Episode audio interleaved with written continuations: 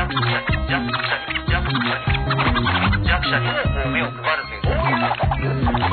しても考えちゃうんです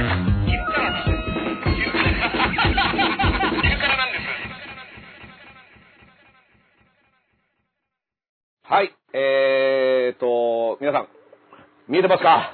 見えてますか？はい、青年隊です。はい、どうもどうも。まずね、前説の時間ですから、はいえーとですね、声が聞こえてるかどうか、聞こえてますあかのーね、聞こえてるぞーみたいなのね、チャットの方でね、はいはいはいみんなわーっと。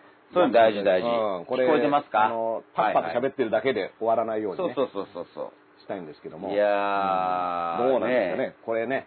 もう聞こえてます。あ、よかった。あ、そうですか。でですね、鹿島さん、僕ね、慌てて準備したためね、はいえあのー、今日はメガネをね、ええ忘れてきてますから。あそうですかもうね、何にも見えないですね。もうあなた取りに行ったっていいですよ。これ、あの、立ち上げの時間です。あ、そうですか。じゃあちょっと、はいあのー、一旦鹿島さんに。ね、たまには、タモさんがマイク マイク忘れてきてしまったっていう。あの、メガネ取りに行ってくるんで、はいはい何も見えないことにも気づいてはいはいはいはい。ちょっとじゃあ鹿島さん、繋いどいてください。はいはい。で、ずーっと黙ってるっていうふうにしようかな。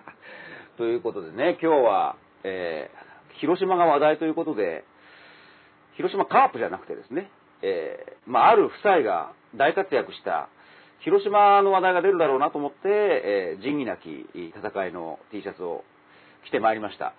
こちら裏もすごいんですよ。えー裏もこんな感じでね、えーはい、ボディーペインティングみたいになってますけど、まあ、こんな感じで、可愛い夫妻ね。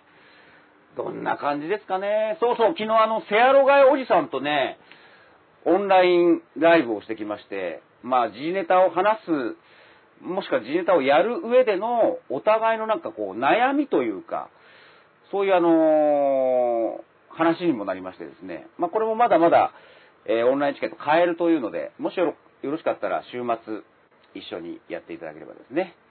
はい。さあ、ということでございまして、あと何話すかな。今日もね、いろいろあるんですよ。あの、二階さんのね、ダーウィンについても話さなくちゃいけないですし、はいはいはい。あー、いやいや、すいません、すいません。繋いでおきましたよ。うん。あの、今日は仁義なき T シャツを着てきたよっていうのをまずお話ししました。ああ、もうね、さすがね、鹿島さん、一人昼かななんですもんね、可能だということを今証明してね。一人なんちゃん。一人なんちゃんもね。うんまあでもね、あの、すいません。一人なんちゃんって、なんちゃんは一人です。なんちゃんは一人。ナンバーさんは一人ですなんちゃんはいつまで経っても一人です。はいはいはい。なんか、あの、昼からなんです、あの、の似てる名前の番組で昼なんですっていうのがあるんですけど、うんまあやっぱりあの、昼なんですのことをつぶやこうとして、間違ってハッシュタグが昼からなんですになってしまっている結構いらっしゃるんですそうよね、すごくね、やっぱり、ん申し訳ないなと思って。ハッシュタグ、昼なんですでやるつもりが昼からなんですが自動的に。出てやってね結構大勢この番組でね、つぶやいていただいてありがたいですけど。そうなんですよ。普通に昼なんですの感想が、こう、うんこのば番組の感想としてバズってる場合がありますよね。そうなんですよ。なんかね、まあ僕はね、ええあの僕らはあの、教包説あのね、許容しますから、ヒルナンデスのツイートもうん、僕らの絵の意見だと思って、うん受け入れる準備はできますから、ね、なんか最近この企画面白くないぞっていうのは僕らのもの、もうね、自分たちのことだと思って、そうです受け止めようと思ってますから。あの、怒られる気はもう、あの、覚悟はしてますからね。だけど、東京 MX さん、あ、で MX 出てましたあ、出ました、出ました。うんよかったねね。。あの、いろいろ、あの、YouTube の件もね、あったんですけれども、えっ、と、無事に出演してですね、あの、生放送のね、えっ、と、時事ネタ番組で、あの、ロンドンブーツのタム、タム、はいはい。タムアシさんの番組で、木村壮太さん、ケンパオが、えあと、松田幸太さんってね、もともええとあの、議員にもなっていて、コーヒー屋さん。タリーズコーヒーのね、うんコーヒー屋さん。タリーズコーヒーっていうのがナイスコーヒー。うん。ナイスコーヒーなんですけど、うん。僕、入院生活が長かったんですけど、病院にタリーズが必ずあるんですよ。うん。で、東京あの、言われてみればある。大きい病院にタリーズが、で、僕は最初に入ってた大きい病院あ、も、去年入ってた病院も別の系列なんですけど、タリーズなんですよ。言われてみれば、うちの近所うのん総合病院、ある。タリーズですよね。あるある。あれ、増田さんにだから、実はすごいお世話になっててって話をしたら、うんあれ最初に病院にコーヒーを作ろうっていうのは増田さんたちのアイデアらしいんですよ。で、まあ病院はそれまで、その、なんか自販機とか自販機なんですよう置いてあったけども、もういわゆるちゃんとしたコーヒーを飲める場所っていうのがなくて、でも入院患者さんとかね、うんやっぱちょっとでも、その娯楽っていうかが欲しいっていう時に、にそのニーズで交渉を重ねて、で、タリーズコーヒーが、結構だからね、あちこち行くとタリーズがあって、今は他のコーヒーショップもそれを真似てっていうことはあれなんですけど、あ、そういうことができるんですねって言って、今、あやってるらしいんですけど。確かに、お見舞いとかに行った時に、お見舞いじゃあちょっと、その症状がね、うん。あの、ちょっと歩ける人は休憩室みたいなの、お必ずお茶するじゃないおですか。茶するんですよ。で、自販機のコーヒーもまあいいんだけど、ちょっとスペシャル感ね、もう一個、わざわざ決まあれはってるやつね知恵発見ですね。なるほど、そういうことですか。それをね、僕、増田さんに教えてもらって、ああ、そうやっぱ、目の、ニーズね。あの、うん。ここにこういうものがない時にそれをやるっていう発想って結構大事なんだななって。るほど。で、しかも、当時、そのタリーズが入った時はコンビニも NG だったんですよ、うん。病院は。うん今コンビニ、セブンでも何でもうん。あるんですけど、あれもコーヒーを入れた後に、うん。じゃあコンビニも、うんコンビニ的なものもあった方がいいんじゃないかっていうことでコンビニが入ったらしいんですよ。だって、むしろ病院にコンビニ必須でしょ。必須ですよ日用雑貨絶対足りないものあるわけだから。僕ね、だって入院中にうん食事制限であれダメこれダメって言われてたんですけども、うんどうしても、その、せんべいが食べたくなったんですようん、あるあるある。で、せんべいが食べたくなって。そういう時あるよはい。うんもう、これだけは、もうちょっと金を犯してでもね、1枚だけ、なんとかせんべいを食えないかって言ったら、うん。コンビニのあの1枚包みのやつ売ってるじゃないですか。うん。あの箱とかじゃなくて、100円ぐらいで買える。うん。あれを見てしまって、夜、うん。その面会時間が終わった後うにん、一人でこうエレベーターでずっとして、降りてって、うん。ほいで、こうコンビニまでね、恐る恐るこうやって歩いて、うん。パジャマでね、うん。行って、あー、七味、唐辛子せんべいがあったって言って、買あって、ほいでもう、ワクワク、こう封を切って、食べるぞって、もう本当にこの体勢になった瞬間に、うん。和田さんって言われて声かけられて、うわってなって。せんべい一枚なのに。そしたらもう、ずーっと後ろつけられてたんですよ。ああ、その泳がされた。もう病室から出て、うん。コンビニにてせんべい買うところまでずーっと後ろつけられてて、うん。このタイミングでストップって、うわー。もっと早く捕まえてくれっていそう、もう、買う前とかね、うん。あの、もうエレベーターの段階でダメですよだったら、うん。結構気持ちも盛り上がってなかったんですけど、うん。もう、味はもう脳内再生されてるんですよね。はいはい。せんべいの味はもう始まってて、うん。あとは実際に歯でカリっていくだけっていうところでストッてされて、これはもうね、あのー罰としては地獄。病院食って当たり前ですけど、必要最低分のないから、ある意味人間って不思議なもので、やっぱりこう無駄なもの、うん。なくてもいいもの、でもそれが大事なんですよね。うん。僕も昔新人の頃ある番組、テント生活する番組テントの中放り込まれてですね、やっぱりこう必要最低限の食事しかしてなかったんですよ。うんそしたらなぜか、それが2ヶ月3ヶ月経つと、缶コーヒーが飲みたくてしょうがなかった。で、普段僕その頃も、うんその頃は缶コーヒーとか飲んでなかったんですよ。うんうんうんだけどあの、甘くてね、なんか、たっぷりの、言ってみればそういう生活には絶対出てこないじゃないですか。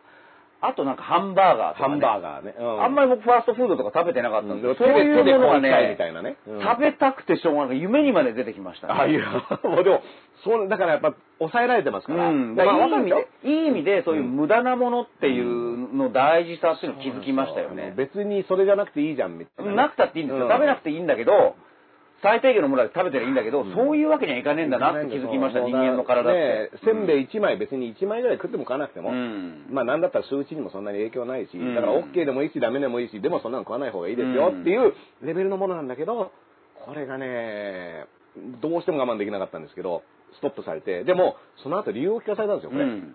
なんでついてきたんですかって言ったら、まあそれはまああの、ダメだからなんですけど、実はそのままタクシー止めて脱走する人がるとないるほど、なるほど。病院から。うん。で、そういう人がいるから、やっぱ病、パジャマ姿でうろうろしてる場合は、必ず後をつけるっていう、もうあ決まりがらしくて。昔のあれでしょ？う、わかりやすく言うと、全日本女子プロレスの若手が脱走しないように見張ってたってことまあ今分かりやすくなってるのかわかりやすくうん まあでもそうです。若手、若手が脱出しないような、やっぱね、はいはいはい。大目付役がいて、そうです、そうです。こいつ逃げんじゃねえかなっていう、そうそうそうそう。やっぱそれはそれで、あ、そういう可能性もうん。あって、で、実それがだからコーヒー、セブンイレブンとかそういうのをうん。併設したことによって、うん。そのリスクが実は高まってた。ってなるほどね。いうあ側面もあるんだああ、なっていうね。向こう、あの、向こう側、病院側から病院側からするとね。だからこうう、メリット、デメリットって両方あって、両方に対応、なんか起きたら、いいことがあって悪いことがあるっていうのに対応していかなきゃいけないみたいな、そういう話だったんであ、ー。まあ、増田さんのもね、面白い。あの、実は供託金の話も、ええあの、出馬しているんで、うんで増田さんがあの宣言出た時は、うん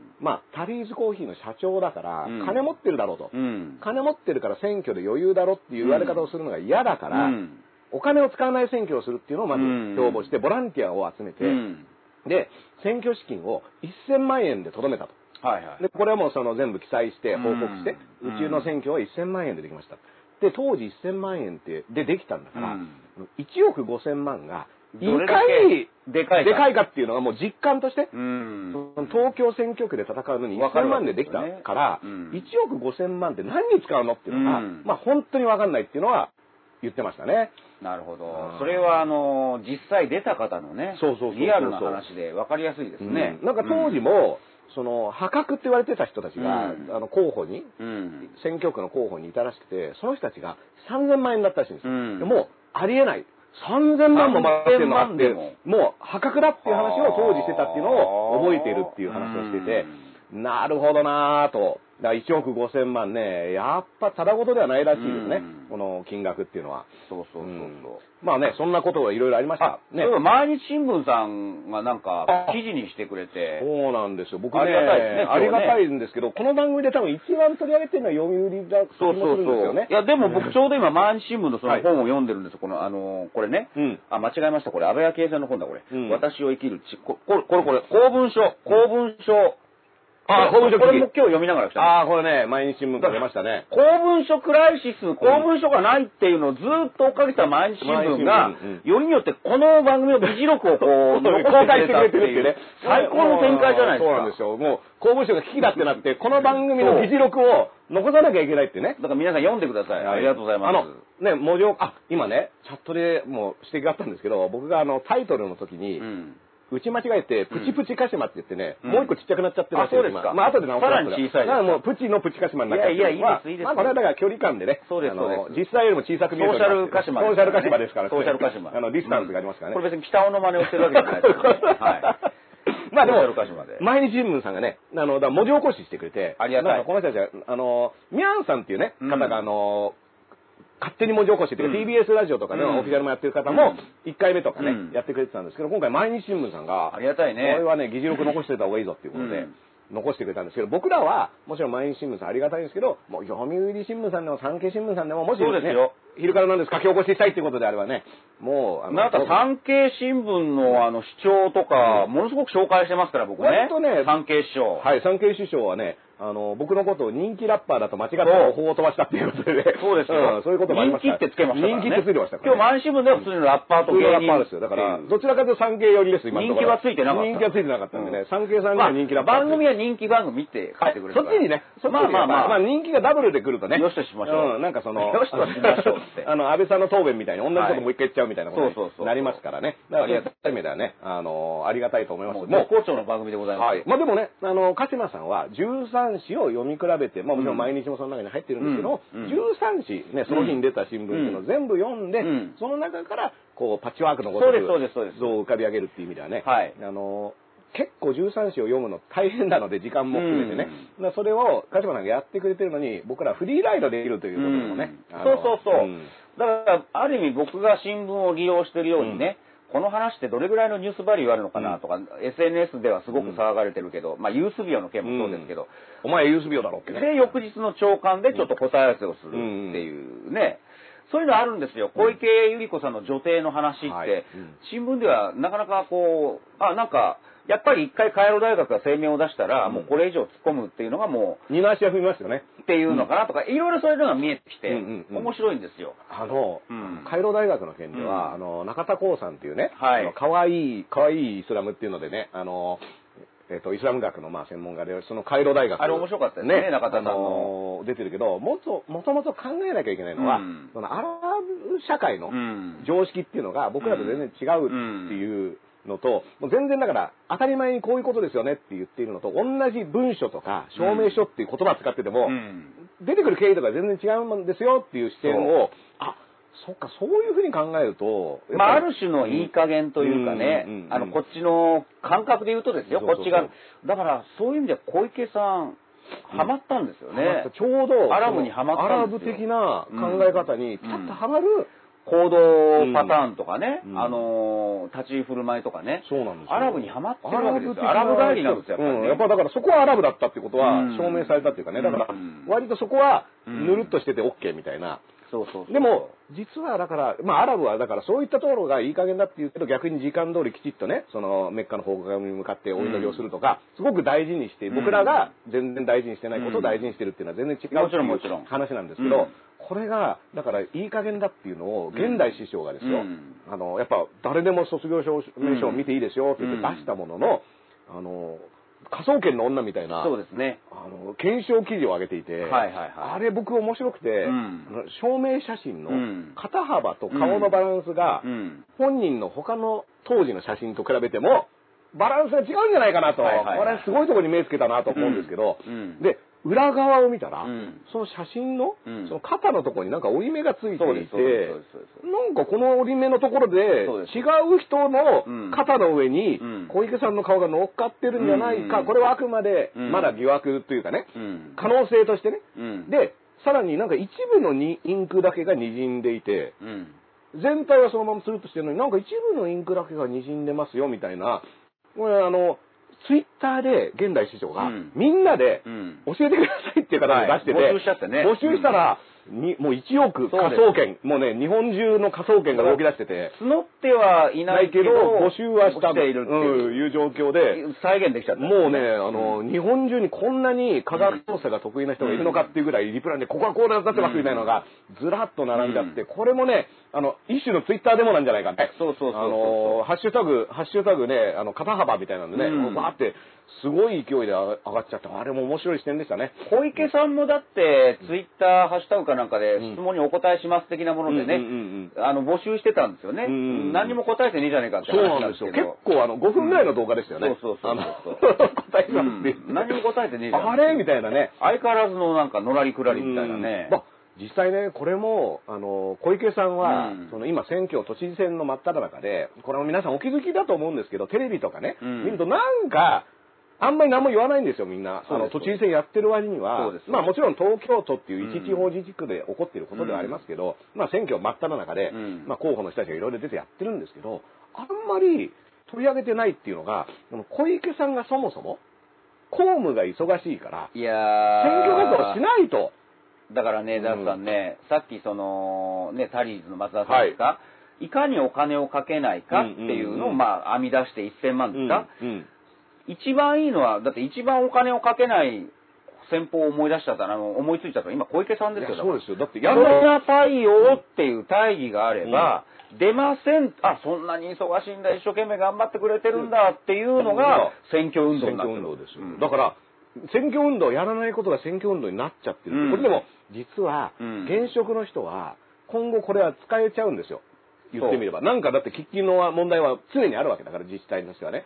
で、だったら現職の人に必要なのは、今やって、言ってる公約ではなく、うん4年間何をやってきたかの検証ってのを、じゃあ、じゃあ選挙活動をね、小池さんがしないんだったら、もう頑張って、今、公務に当たってください。もう頑張ってください。じゃあ今まであなたがやってきた仕事で、選挙は判断しますね。うんでも、僕はいいと思うんですよ。うん。でそうなると、小池さんの4年間っていうのをちゃんとじゃあ報道して、この人はこういうことをやってましたっていうのをやるのは僕はメディアの仕事だと思うんですそうですよ。だからね。22人今回、22人ですよね。22人候補者がいて、でもそのうちの1人は、うんこの4年間実際都知事だったわけだから僕はそれ22人平等に扱うべきだと思うけど、うんでもその1人の小池さんは、特に他の21人と比べて、うん。実績、この4年間やったっていう、だからその検証しがいがあるわけだから、ここはまず大きくそうなんですよ。報道を検証しないといけない。なんかね、あの、うん。僕だから考えたのは2段階で考えて、うん。で、現職の人が出た場合は、うん。まずは現職の評価、実績評価をして、うん。でなるほど、この人はこういうことをやってたんですね。もうありかなしかいいんですよで、この現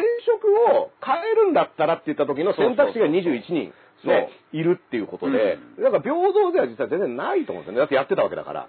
ダースさんがね、今、こんなことを許せば、うんこれからまた同じような、だからなんとか太陽に、うん自然災害に追われて、出ませんっていうのが繰り返されるって言ったでしょ。でも実は小池さん、うん。ある方を真似してるんですよ。おおおお石原慎太郎さん。なるほど。なるほど2011年うんうん3月に、はい都知事選挙あったんですよ。あの、ちょうどね、311の直後でしたよね。僕覚えてる。っていうのは、まさにあの、畠山さんと、うん。道内さんと、ずっとあの選挙を取材している、イベントをやろうっつって、うん。都知事だよ全員集合っつってね、はい。あのロフトプラスワンで、はいはい要は、都知事選に出た人に全員オファーして、で、来た人にはもう、うん。平等に演説、ん。もしくは政策の発表、うん。ところがそれがやっぱりあの3.11で、はい。まずダメになっちゃイベント時代がね。うん。だけど、都知事選は行われて、うん石原慎太郎さん、やっぱ同じこと言ってるわけ。うん。もうあの、震災対応でっていうことで、あんまりほとんど選挙活動しなかった。うん。で、圧勝ですよ。多少。で、その場合に、結局何にも活動しなければ、うん石原慎太郎というなんかふわっとしたイメージ、うんまあ小説家でもありますし、うんしかも石原裕次郎さんのお兄さんですから、そのイメージだけでうん判断するっていうことになってしまったと。うんで、小池さんって、うん。石原さんのことをすごく叩いてましたよね。むしろ自分の父親がうん。石原慎太郎さんに、うん。まああんまり、あのね、いい扱いを受けなかった。うん。まあ選挙活動を手伝ったとは言うんですけど、ね、で、そそのの、因縁があるんですよ。そうなんですよ。だから石原し、石原家と小池家っていうのは、実はもう、ね、歴代のね、そう。あの、歴史があるっていうのも、そのね、大河ドラマが、うん。大河ドラマっていういい国あるけど、ちちっちゃい川ぐらいですよその怨念がね、あるから、でも今回ばかりは、今回ばかりっていうか、うん。石原戦法ですよ。うん。で、そうなるとですよ、うん。お金も実際たまる、かけなくて済むわけじゃないですか。お金かけないで圧勝っていうのが2011年にあるわけですじゃあ、その石原慎太郎さんって、その後都知事、どういうね、はい。えー都政を行ったか、うん。1年後、うん。投げ打って国政復帰したじゃないですか、だからで猪瀬さんが、うん。あれ、2012月かなんかの、うん。確か国政選挙かなんかと一緒だったかな。うんうんで、やっぱり後継者として圧勝したわけでしょ。事だったね、猪瀬さんがそのままスライドしてっていう状況で、ね。はこの状況も今そっくりなわけですよ。石原慎太郎さんってやっぱり、まだ国政で、うん。なんだったら首相になりたいっていう夢があ,、うん。ったわけですよね。うんで、それでこう投げ打って出た。あの時って、その、立ち上がる日本、うん太陽の塔みたいなね。橋本さんとかとねあのーうん。これもね、この番組では以前ね、その政党名っていうのは自分が希望しているものうん。を名前に付けがちだっていうのはね、立ち上がれないから立ち上がる日本っていう。立ち上がれって言ったら、石原慎太郎が立ち上がっちゃったりねそうそう、バーンとか言ってね、いやうんお前かみたいな。石原さん呼んでねえのに、呼んでねえのにでも国政に来て立ち上がっちゃった。立ち上がっちゃったみたいなね。だからあの、1年後にと都知事選があったわけですよ。はいあれだけ震災だなんだって言ってた。今回だって、いいですか？じゃあ来年、どうせあの安倍さんが遅かれ早かれ任期、衆院議員の任期は迎えるわけですよ。3期目が終えますからねっ。てなると小池さん出る可能性ありますよ、やっぱり。僕ね、あの、よくね、うんこれ、反論というかね、僕はこういった話をすると、うん。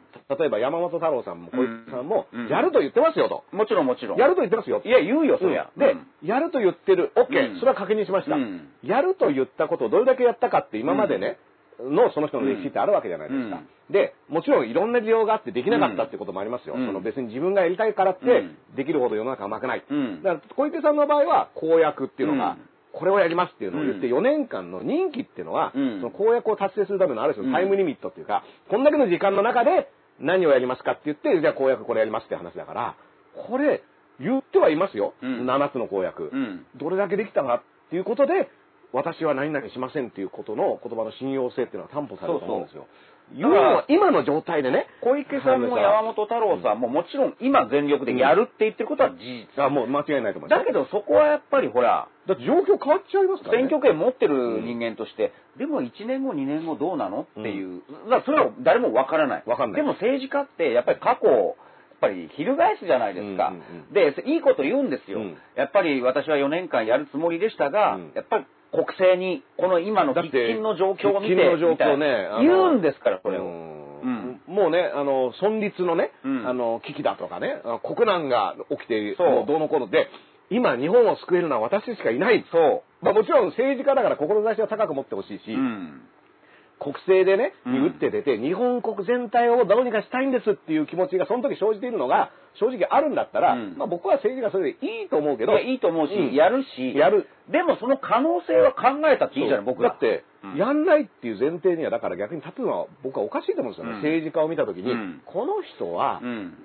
絶対何があっても、うん。国政には行きませんっていう、言ってるのをなんで信じ、まあ政治家ってだってそうじゃなくない？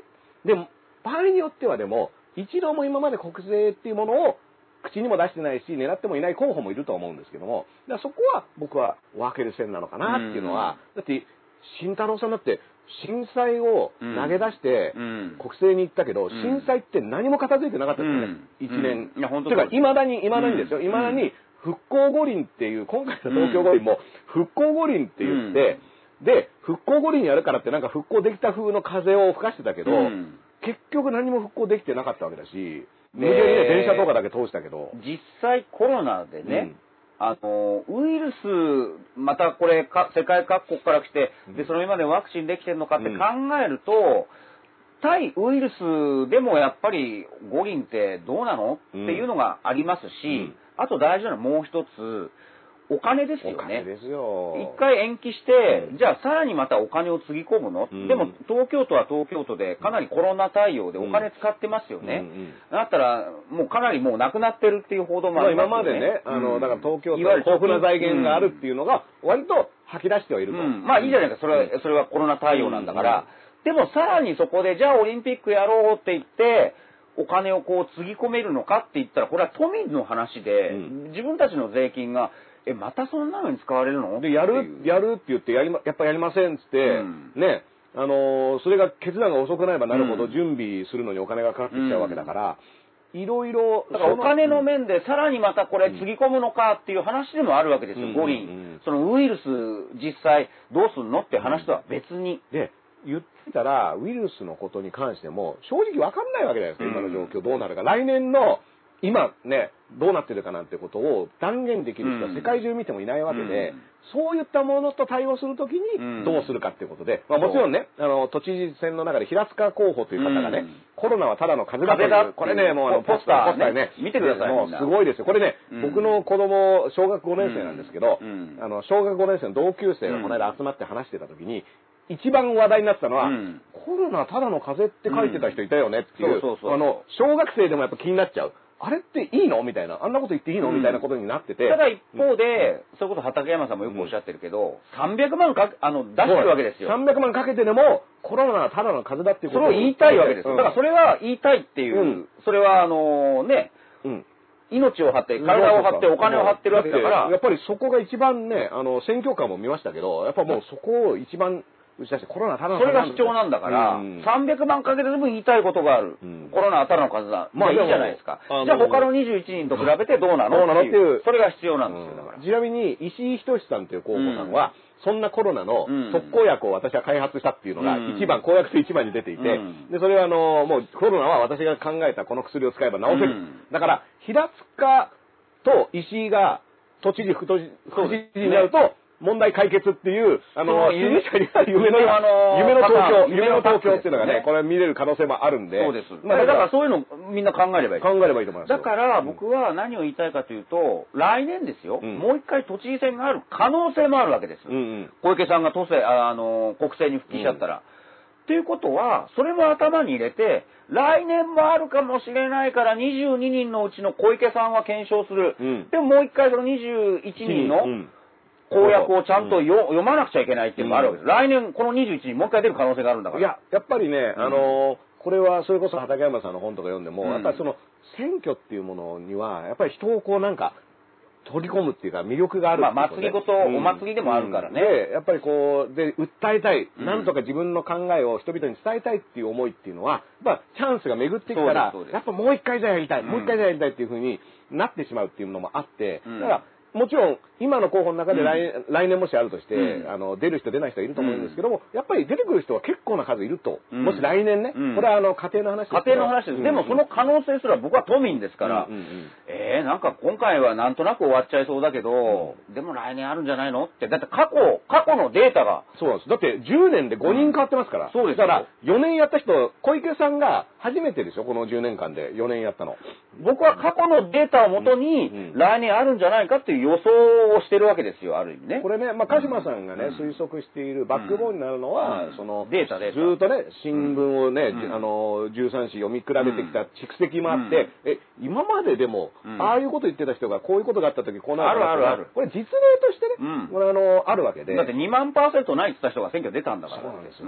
あるあ2万る、何でもありです。うん、2万パーセントなくても2万1の時、ん。ね、あの、まあ、パーセントって100のうちいくつだから2万の時点でおかしいんだけど、だからもうその時点でたわごとだったって話ですよね。2万パーセントって言った時点で。でもその時に待望論とかムード作りをちゃんとうまくやれば、うんまあまあ、弱まってましたってことになって、まあいいわけですよね。なっちゃうわけですよね。だってね、僕、うんその、小池さんに関してはね、言っても都知事になった1年後に行われたあの国政選挙で希望の党っていうのを立ち上げて、うん僕はあの時小池さんもうんあの時にうん投げ出すんじゃないかなっていう。いや、もうやる気満々だったでしょ、うん僕は思ってましたよ。もうニコニコしちゃってね。うんだから、自分の会見でもテンション上がっちゃって、普段刺さない人刺しちゃってね。刺してね、うんで、排除します。っていう、うんで、排除した自分の可能性も排除しちゃったみたいな、ね。そうそうそうそうあの、自分が国政に出る可能性をそれで排除しちゃったっていうパターンで、あれを、あと風向きが変わんなかったらどうなってたかなって。いやいや絶対出てましたよ。ね、タラレバの話ですけど、うん。むしろ、ああいう風の中で出ない方が僕は、その、今までの政治家としてのね、あの人の歩み方からして、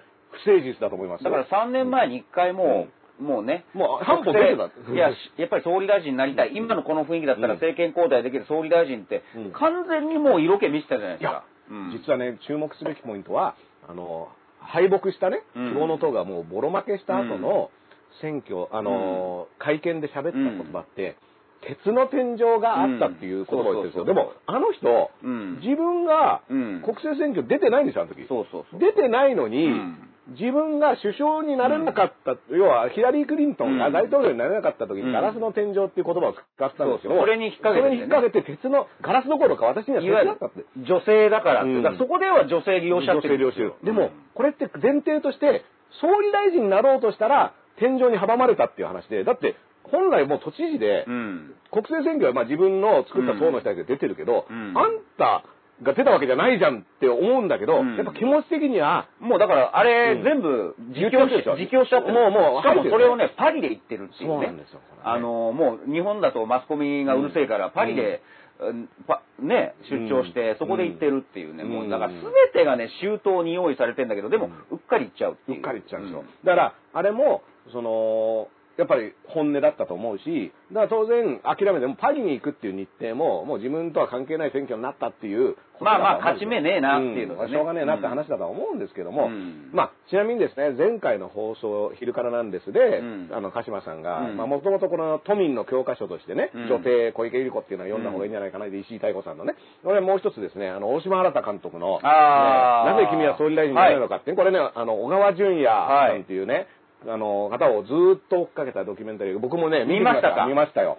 あの、有楽町まで行ってね。ょ。うん。これはね、僕、あの、まあ、鹿島さんもね、娘さんいるし、うん。僕も娘二人いるんで、そう。あのね、そう。娘さんそと奥さんのね、なん、あの家族で巻き込まれていくっていうのと、時系列でこんなにちっちゃかった娘さんが、もう二十歳とかになっちゃっう。てね。これ本当皆さん見てほしいんですけどね、なぜ君は総理大臣になれなかった？あこれね。だからこれ、うん。小川さんが最近ね、かご活躍されてるから、ここ1、2年を密着したうん。ドキュメンタリー映画なのかなと思ったらそうじゃなくて、15年前。初出馬、うん。だから2004年、4年とかです3年とかですよね。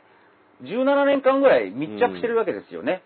あその時の、しかもその30代のね、小川さんのこの言ってることとか、うん。まあ、こう若いみたいな感じですね。うんもう若気の至りみたいなことをわーって言ってるんですけど、案外、この今、あの、そのコロナ禍でのインタビューである種そのば映画自体は締めくくられてるんですけども、変わってないんですよね。そう。そこはね、結構は、この人は面白い人だなと思いましたけど。分、ずっと2000年代政界に行った頃は、なんて青臭いやつだみたいなことは多分言われたと思うんですよね。で、でもやっぱりここまで来るとその青臭さっていうのが、いや、新鮮でいいじゃんっていうのは改めて感じたんですけど、あともう一つ、そんな方でも、はい言ってみれば政策集をま早々にまとめてるわけですよね。で、政策論議を国会でしたい。そんな方でも選挙になると、娘さんが大学生ぐらいなのかな、娘です。娘です。娘です。あの、たすき。たすきです娘ですっていうたすきですよ。本人です、娘ですってね。で、それで家族総出で練り歩かなくちゃいけないっていう、そこ、うん。びっくりしましたよね。びっくりしました。本来、ご自分の美意識とか、うんだったらそんなことやりたくないはずなんですよ。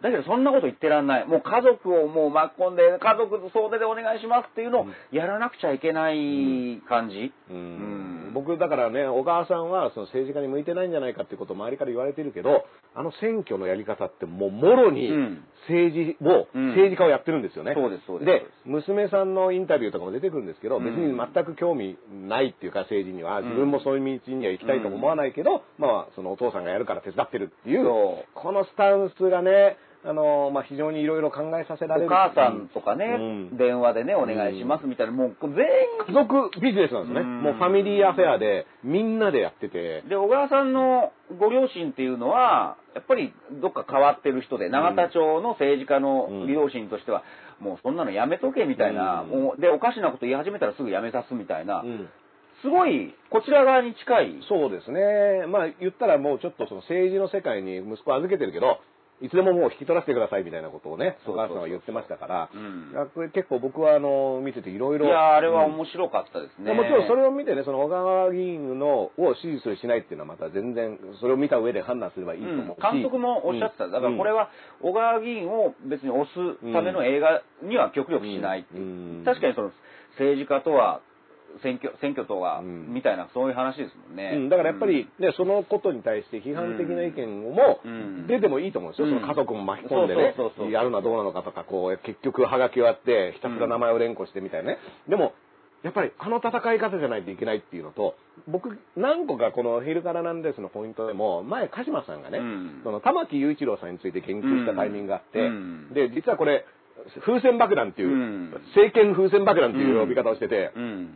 まあ、今、安倍さんがこう持っている、うん。あの首相ってやつがね、うん。どうもなんかチクタクチクタク言って、はいはいはい。あれこれ爆発するんじゃねえの？みたいな。終わりが見えてきたと。っていう状況で、誰にパスに乗って、うん。じゃあこう岸田さんがこうやってもうね、あうん。私こそ、もうもう待ってるもうこうやってひざまずいて待ってるっていう。あの、アベノマスクつけて。ねもうね、待ってるっていう人がいたり、まあその石破さんだったり、最近だと稲田さんだったり、まあいろんな人が、うん。まあ私ならもらえますよって友樹に出る気あるの？みたいな感じで、うん世論の空気があるんですけど、本人はやる気満々で、あとうん下村さん、下村博文さんも、なんかやる気になっちゃって。わーって出てるけど、うん。同時にみんな、うん。でもあれ、うん。爆弾っぽいよねっていうのは多分分かってるんですよ。そうですね。だから、引き受けて、いや、自分の時には爆発しないだろうみたいなね、考え方の人もいるかもしれないし。いや、安倍さんの後は普通に考えて大変ですよ。大変だと思いますよ。で、その時に鹿島さんが言ったのが、これ案外だから、もうポンと外に投げちゃうんじゃねえかって言った時に、これをキャッチする可能性があるの誰だろうねって言った時の、この国民民主党の玉木雄一郎さんっていう人が、はいはい。これね、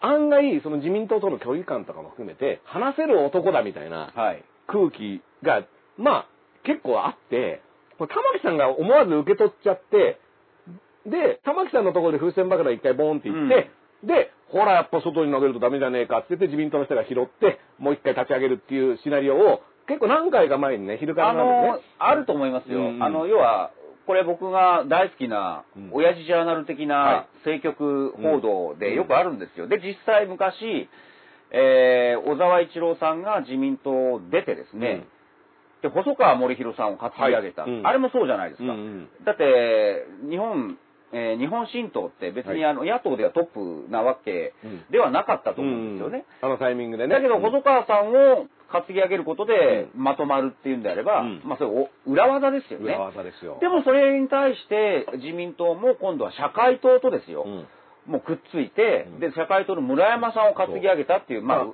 あ、本当にね、あの時、禁じ手っていうんだん。禁じ手。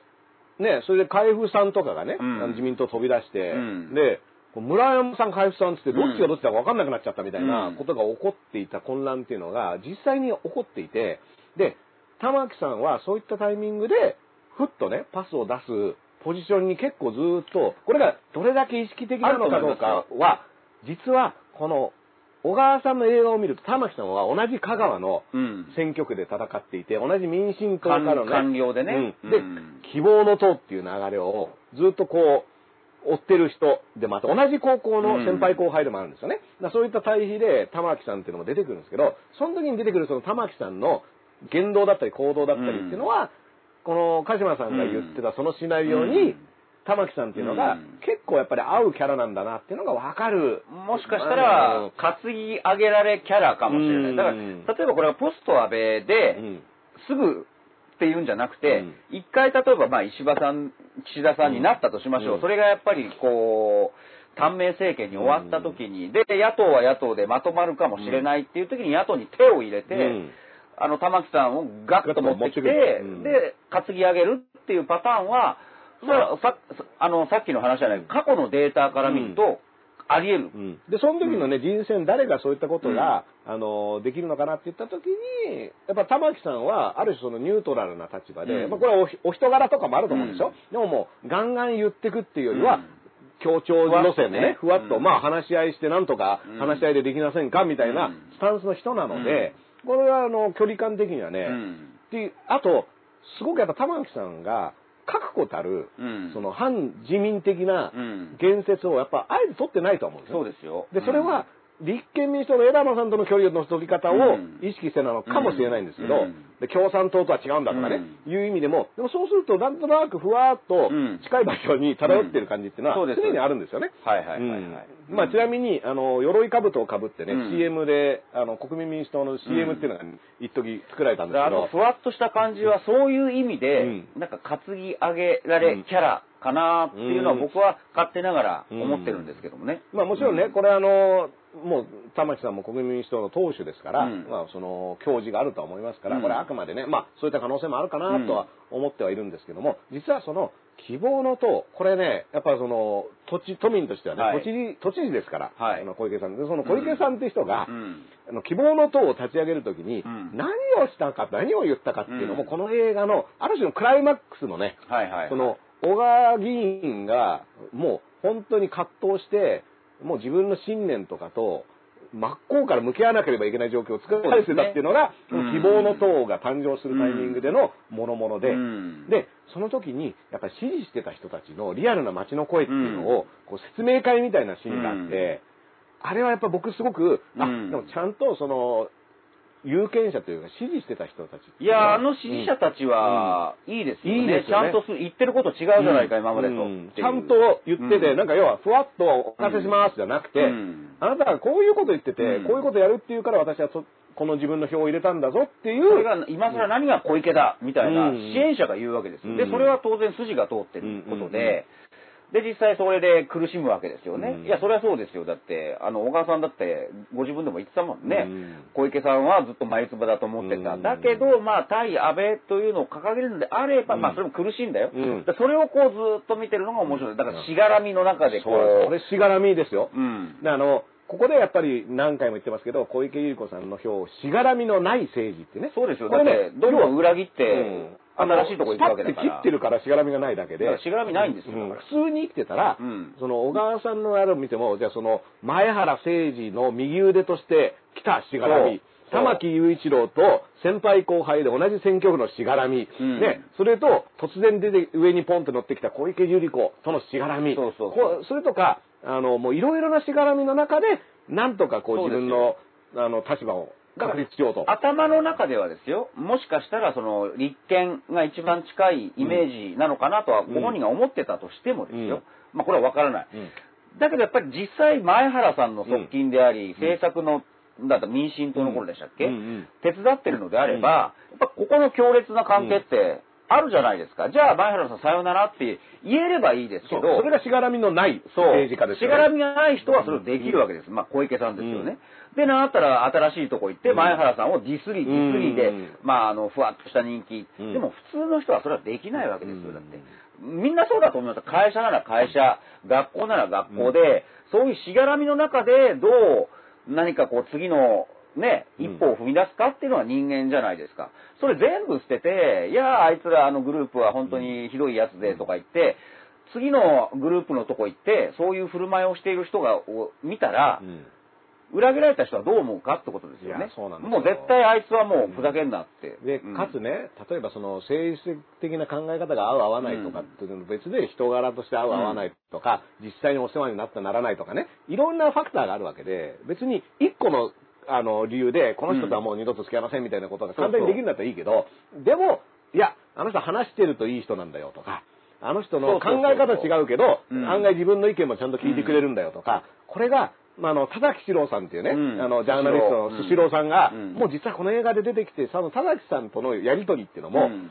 あ、なるほど、こういうやりとりができるんだなっていうのも、僕はすごくね、だから面白く見てたんだあけど。れも縁じゃないですか。うん。要は、あの、確か映画監督の、あの、が引き合わせたんですよね、監督の方が、うん。もともとやってたご自分の番組でうん、田崎さんコメンテーターで出て、その頃はうん、まだ安倍政権が始まる前だったから、変な話、そこまでうん。その政権との距離がピタッっていうことじゃなかっって。いうキャラの人じゃなくて、で、実際、竹下派の、僕も読んだことあるんですけど、竹下派のことを書いた、えー本がすごく面白い。ん。じゃあ、この人と合わせたらどうだろうっていう、うん。それも、引き合わせの、まあ、縁というか、人間関係じゃない。ですか。うん。だからあ、ああやって話すし、うん田崎さんだって、多分、あの、国会、あれ、すごく象徴的だったのが、議員事務所にもいたでしょ、うん。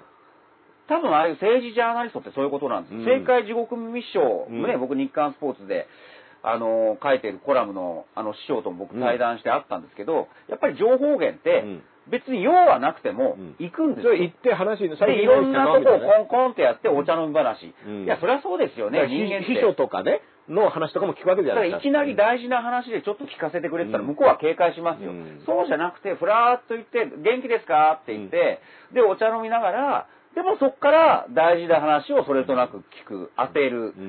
うんそういうことじゃないですか、人間関係って。でそれも、しかも一人の議員じゃなくて、いうん。ろんな議員にそれをやって、それで全体的に、あれ、あそことあそことあそこはこんな動きしてるぞっていうのから浮かび上がってくるもで、のみたいなね。田崎さんは田崎さんでそういう情報活動をしていたんでしょう。うん。で、あのー小川さんとかだって、いや、この人だって与党寄りだよなって言いつつでも情報交換をするっていうのは大事だからうん。うん。うん、どうしても今、白か黒か、好きか嫌いかだけで、なんかこう、ね、あの、分断して。頭の中ではなっちゃうけどねん。敵味方 SNS だけをやってるとね。だから、あの人は違う考え方だから、うん。あの人の言うことをむしろないとかね。そう、ん。むしろ違う考え方の人だから、うん。違う風景を見てる人だからどういう風景なのかなって、うん。あの情報を聞くのは僕は正しいと思うんですよ、やっぱり。うん。絶対。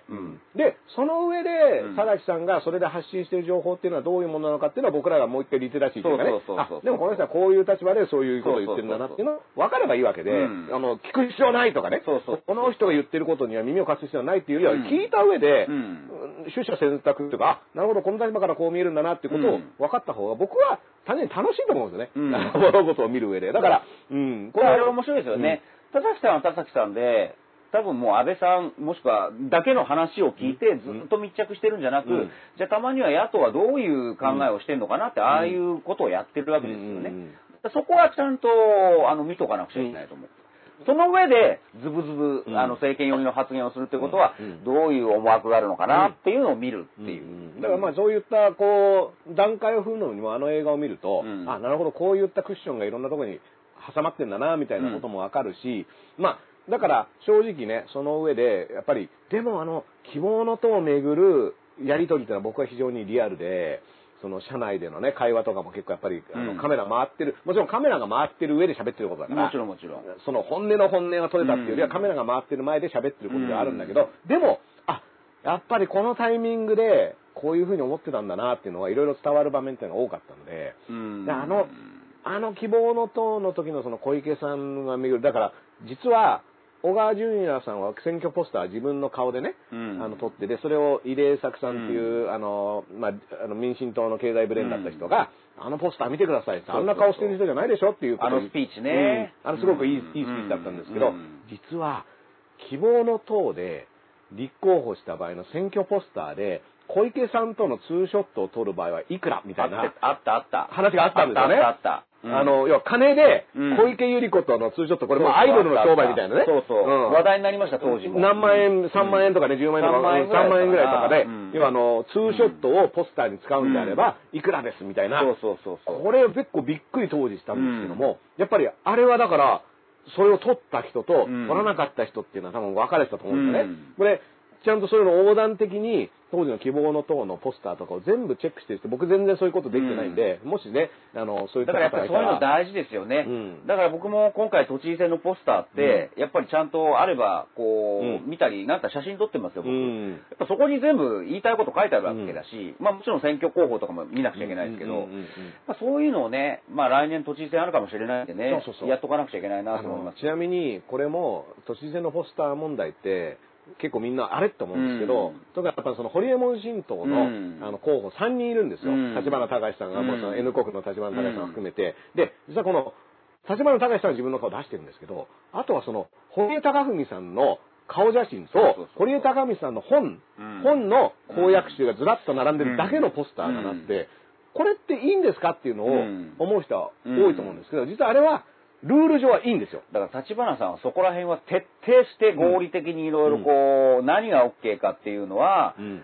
まあ、考える人だからね。だから、あれで考えなきゃいけないのは、要は、制度上 OK っていうことをやるやらないっていうのを決める判断力っていうのは、うん。え、これっていいのっていうブレーキの問題で、そう、まさか、うん。だから、ルールを決めたが、まさかそんなことはやるとは思ってなかったっていう、そういうことですよね。だからあれは、そう、うん。要は選挙に出る人は自分が受かるために出るんであって、自分の主張を、あの、訴えるために出るっていう前提でルールは作ってるから、完全に300万の供託金を払って、他の人の主張をただ垂れ流す人が出てくるっていうのはルール上想定されてないんですよね。うんだから、禁止事項もない。うん。だけど、ってことはやっていいんだってことになってるのを、うんまあ、認めるかどうかはもう有権者なんですよね。うんあのパスは。そうそうそう。うんだからあれは、それやるっていう、そういうことですよね。うんもう、んでも、うんルール上はうんできちゃうんですよ。だから、うんっていうこと、僕はよく最近倫理っていう言葉を使って、うんこれがね、倫理って言葉を使うと、ツイッター上で結構いろんな人から押し付けるなとかなんかって言うんだけど、まあ、これって自分の中から出てくるもんだから、あくまで、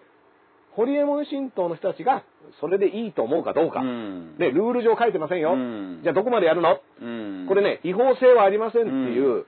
あのことを言う人って結構い多いと思うんですけど、違法じゃなかったらやっていいかどうかのラインってどう決めんのっていう話だから。これ別に今回の話だけじゃなくて、ずっとこの7年間の政権運営でもそういうちょいちょいありましたよね。うんうんあ、ルールに書いてないから OK だからやるんだっていうのはちょいちょいありましたよ。ちょいちょいやります。だから、あの、適切にね、ルールにのっとって適切に処理してますっていうことは、やっぱルールに書いてないから、うんこれやっていいんですよっていうことの意味に変わっちゃってるんですよね。うん今までは書くまでもない、そんなことはやんねえそだろれはまあやらないよね、うん政治家だったらっていうのはルールに書いてない。うん共同、まあ幻想と言ったらですけど、うん暗黙の了解があったわけですよ。そうそう。で、それが、だから倫理観ってそこに照らし合わせて、やっていいの、あんな理のってことは判断していくことだから、よくね、絶対そこは重要です。うんだから、結構ね、これ前回も話したから、もうこの話はもうあんまりしないんですけども、その須藤元気さんっていう候補がうん。離党届を出して、うん。でも比例で受かった人ですよねって言って、うん。でもルール上違法性はないんですよ、別にその、あの、比例で受かって離党してもね。ルールはもういいんですよ。うん。だからこれはもうあくまで、それってやっていいのかどうかっていう問題なんですよね。そで、それってもうその候補の考え方だったり、うん。あるいは有権者のことをどう考えてるか、うん。その投票行動、うん。あの、透明を書いて、その透明を書いた人たちの気持ちに応えて、議席を取った人し。かもわずか1年前ですからね。そうなんです。これもだって、わずか1年前でしょ。うんで、だから、1年前にうん。私は何々します、うん。私はこれこれします、うん。って言った言葉うが、ん。1年経ったら、今は考え方が変わった。今、ね、うん。その、消費税の考え方が合わない。さっきの話ですよとか、うん。その、支持する、うん。あの、候補を指定されて、それは僕の意に沿わない。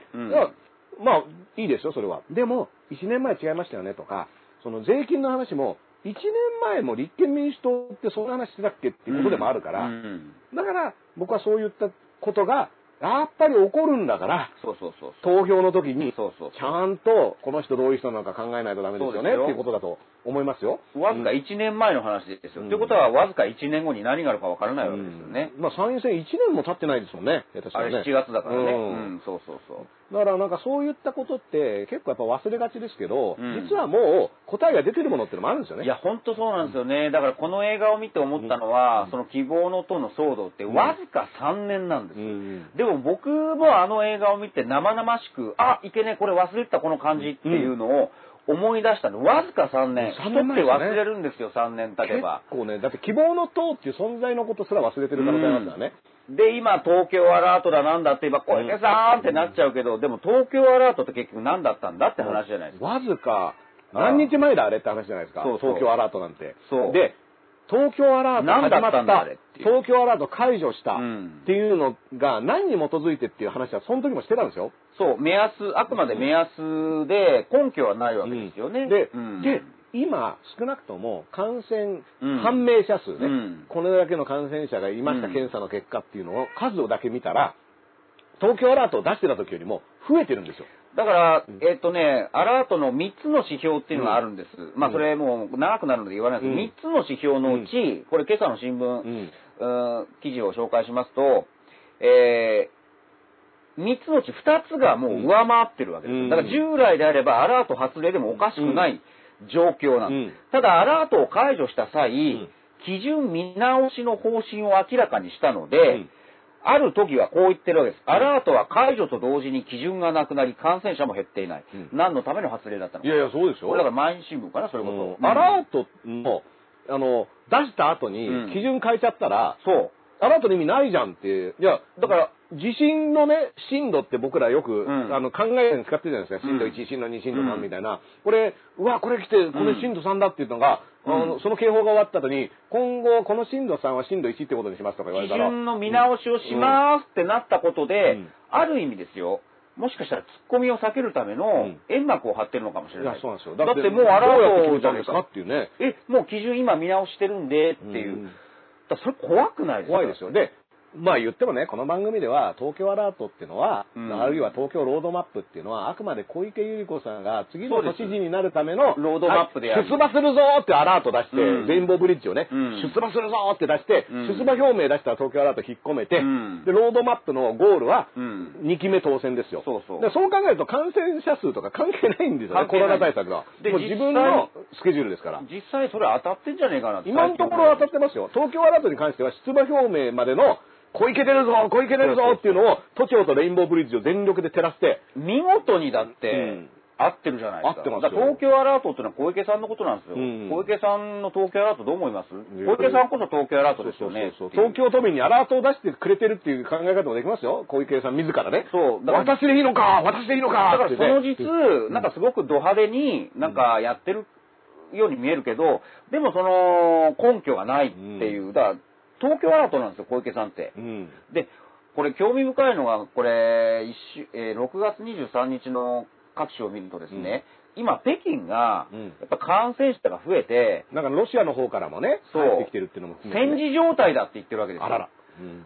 だけど数は東京の方が多いわけですよ。うん。うん、だもちろん東京は経済を回すためにある程度緩くするっていうのもあるんだけど、で、北京は北京で、習近平のお膝元だから、うんもう絶対もう、ね少しでも抑え込む、うん。そこで許せ何かあないっていうね。その違いはあるんですけど、数字だけ見ると、戦時状態って言ってる北京より東京の方が上なんですよ。これ、アラート、何アラート鳴らせばいい何アラートがどうなればどうなるんだみたいな話になるしやっぱりね、あのーまあ、この番組では僕は鹿島さんとのディスタンスを保ったままやってますけど、うんちょっとね、街に出るとね、うん昨日とかも車で横浜の方に撮影の仕事があったんですけども、もう結構な渋滞で、結構な人なん人手なんですよ。で、もちろんあのーこれは、そのメッセージの出し方、その小池さんが東京アラートとかを解除して、うんそうすると、なんだか気分的にはもう大丈夫なんだなって思っちゃうじゃないですか。そうそうそうでこっちの方が僕は危ないと思うんですよね。だって、うんあの東京アラートみたいなのを出さないで、うんで、あの、ただただ淡々にデータをこうやって出していけば、まあ、あ、今この状況かって言って、個々人で判断しながら気をつけたと思うんですけど、うん。アラート出して引っ込めるっていうのを一回挟んじゃってるから、そうそう。そうするとなんか、むしろ前よりも安全になったっていうシーンになっちゃうと思うんですよじゃあね。一応、あの、記事ねうん、ちゃんとデータ言っときますけど、6月23日朝日新聞で、はい。第2波の北京戦時状態、うん。で、ここを抜粋すると、東京と比べても少ない。あら。日本ではある程度の感染者が出ることも前提に規制緩和が進む中、うん。中国の強い対応は際立つ。うん。だからそれぞれ違いがあるんですけど、うん。単純に数だけ見ると、ん。戦時状態って言ってる北京より、まあ、この時点6月23日の東京の方が多いということですね、多分。えーこれちなみにね、あの中国の話とかになると中国が本当のこと言ってるかどうかかんないっていう話にスライドするんですけど、それって実は東京でも一緒で、うん。東京とか、まあ、あの日本国のじゃあ数字とかがうん。どういう基準で出てるのかわからないっていうのは、うん。常に、まあ、どの国でもねある程度はし心配になるポイントだと思うし結局その時に必要なのはじゃあ透明性でこういった計算方法でこういった基準で数を出してますっていうことを明らかにして、うん。でそれをもとにみんなで考えるってことができてないと、うん結局は数字これ何の数字なのっていうふうにう思っちゃうっていうのは僕は東京都の感染判明者数の出し方もねうん。やっぱりなんかああのこれっていつの何人なの？みたいなのがいまいち分かんないまま進んできちゃうっていうのがあるから。うん。だからこれあの全然まあその中国はそのいわゆるもう統制された状況の中で数字が出てくるからそういった意味での、うん。これ大丈夫なの？っていうのは思うけど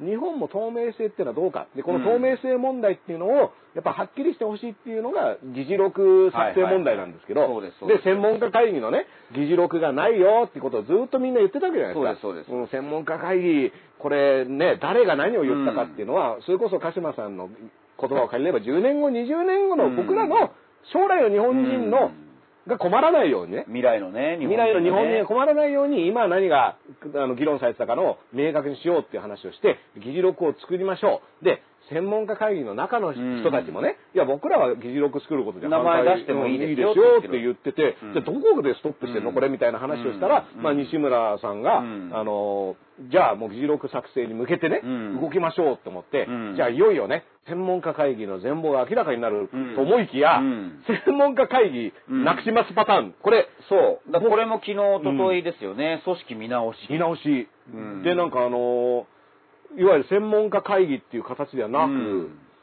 えっと何でしたっけ？あのなんか呼び方が変わるんですよね？ただこれは組織の見直しをメンバーが求めてるわけです。専門家の方々が。うん。だからやっぱり今のままじゃいけないっていうのが、だから権限や責任が曖昧なまま、うんまあいろいろあったわけですよね。まあだから専門家会議がどこまで決めてんのか、うん。あのこの政策って専門家会議が言ったことをやってんのか、うん。でもともとあくまでうん。専門家会議はこういうふうにした方がいいですよって言ったら最終的に決定するのはうん。政権の方であの判断するっていう立て付けだったと思うんですけども、うん。いつの間にかその安倍さんが専門家会議の皆さんに聞いて、うん。緊急事態宣言をどうするか決めますっていう言い方になっちゃったから、じゃあ、うん専門家会議は決定権持ってんの、うん。で、この辺のことも議事録が微妙に、あの、議事概要しかないから、どういうやりとりで、うん。誰が最後に決めてんのかが、なんか、いや、あっちが言ったからさ、とか、いや、こっち、僕らは、あくまでこうしたらいいんじゃないですかって言っただけですよ、みたいなやりとりになってるから、そこははっきりさせましょうって言ってんのが、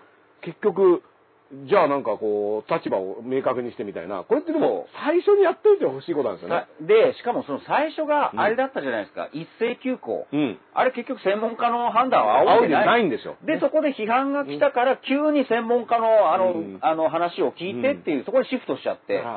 そこのボタンの掛け違いがやっぱりすごく重要で、うん一斉休校一斉休校なんですよ。あれは一斉休校がうんどう決まったのか。そここが、をなんかごまかすために、専門家にあの意見を聞いてるみたいな話が後半どんどん盛られてくるようにあれはね、なってきちゃって今年の一つの肝です、うん。ポイントですよ。うん。で、実際、菅さんも萩生田さんも直前で聞いたっていう報道が出てる、じゃあやっぱりいわゆる官邸官僚、うもうもう周りのブレーンですよね、とだけ、で、専門家にも仰いでないっていう、うん。そこをやっちゃった。で、うん。なたらその前にほら、北海道かなんかが、先行でね、うん。北海道いいじゃねえかみたいな、うん。そういうノリだった判が良かったっていう話を受けてっていうこともあったうあれいいじゃねえかっていう、うん。多分そこら辺、そういうノリだったのかもしれない。で北海道で行われていることって日本全国の自治体と北海道って状況から何から、うん。大きさから何から全部違うわけだから、うん。当てはめ可能じゃないわけじゃないですかどう考えても。でもそれを北海道うまくいったから日本も全部やっちまえっていうことを判断したんだとしたらその判断したの誰でそうそうそうの判断って妥当性あったのかっていうことは非常に大事なことだと思うんですよ。だから。一斉休校をなぜどう判断してしまったのか、したのかっていう、そこですよね。うん、でこれの、うん。しかも弊害、うん。その一斉休校をやったことによる弊害っていうのは僕は本当にいろんなところに出てると思うし、うん。それこそそのシングルマザーシングルファザーで子供抱えてて仕事しなきゃいけないけど休めないとかそういった人たちの問題点だったりいや保育園はどうするのかとか、うん。といった問題点だったりまあそもそもこの子供たちを休ませることっていうのうん。効果はどうだったのか、うん。で当時の専門家会議のき一斉休校の後うん。効果測定はできないっていう言い方をしてて、それはなぜかっていうと、はい。スタート地点のこう状況を正確に把握してないから、うん終わった時の状況が、スタートがもにゃっとしたとこから始まってるから、終わった時と比べて増えた、減ったとか、そういった効果測定ができませんよと。うんで、効果測定できないようなことをやっちゃうって、ダメじゃねっていう話だと思うんですけど。いやーだから本当にね、これから50年後、100年後、あの時の一斉休校、あ、これすげえた大きい判断だな。うんじゃあどうやって決めたのかって分かんないままなんですよ。わかんないままなんですよねすごくないですか、これ？ううんん。だからまあそういったのもじゃあ専門家会議がどれぐらいね専門家会議はある種専門的な知見をそこで提供してるはずだから、どれぐらい関わってたのかっていうのはやっぱり僕らの生活にも非常に関わることだから、から専門家会議の方々が頑張ってるっていう人もいればね、なんかこの、なんでこの人たちが決めてんのっていう人もいて、でそういうのをスッキリさせるためにも議事録とかが必要ですよねだからとか、一斉休校の後批判があったから、急にやっぱり専門家会議の方に弾が投げられましたよね、うん。爆弾がね。うん、で、まあ専門家会議の人たちは、だからそれをなんか、処理しながらもコロナのことについてのあの対策を考えなきゃいけなくて、でも、言った言わないで、今度はこういう提言をしましたって言ったら、うんその言い方は直してくれみたいなツッコミが入ってしまうと。で、今回、専門家のメンバーの方から声を上げたっていう。うんまあだからそこ、この、これだけでもすごくないですか、うんね。一斉休校からここまでの。ただ、今度その大臣がね、うんその専門家会議っていうものを、うんあの、新しい組織に。ああああ、ちょっとね、ご今ね、あの、猫がね、猫がね、今の猫、猫が、噛んじゃうから危ない危ない危ない危ない。大丈夫ですか皆さん。あのねこ、いつのせいです。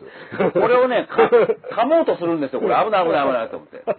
うん。まあ、こういうのもね、うんこのうちならではの放送があって、のね、どうした？どうした？ごめんね、ごめんね、ごめんね。うん、これ噛んじゃうと危ないんで、お互い危ないんで、これね味。を覚えたの？そうそうそう。ね。噛み切っちゃうと、ほら、感電するよ、これ。ううんん。でもね、猫はね、うん結構やっぱコードが好きなんですよね。あそうですかだからこの、この子がね、あうんの、コードを噛みに来ちゃったってね。そうそうそうそうそう。んいやー今ね、テレビとかだったらね、大変ですよね。カメラがドンとか倒れたりそうですそうですうん。でもこれあの、YouTube 大の配信丈夫ですね。映ってますね。うん、大丈夫です。はいはいはい戻ってきましたっていうことでね。いやー、だからまあ、あ、その検証は絶対必要ってことですよね。でなんかその、尾身副座長とかがね、うんでも、え、そんなこと大臣が言ったんですかみたいなうん反応があったりで、このうん相互の、うん。なんか肝心なことの連絡のうん行ったり来たりが、うん非常になんか不安な感じがそうそうそうねそう、そうえ、これってお互い話し合ってますかみたいな状況っていうのもあったり、うん。まあその提言内容に関してこういう表現を含まない、入れないでくれみたいな、うん。で、そうすると、その、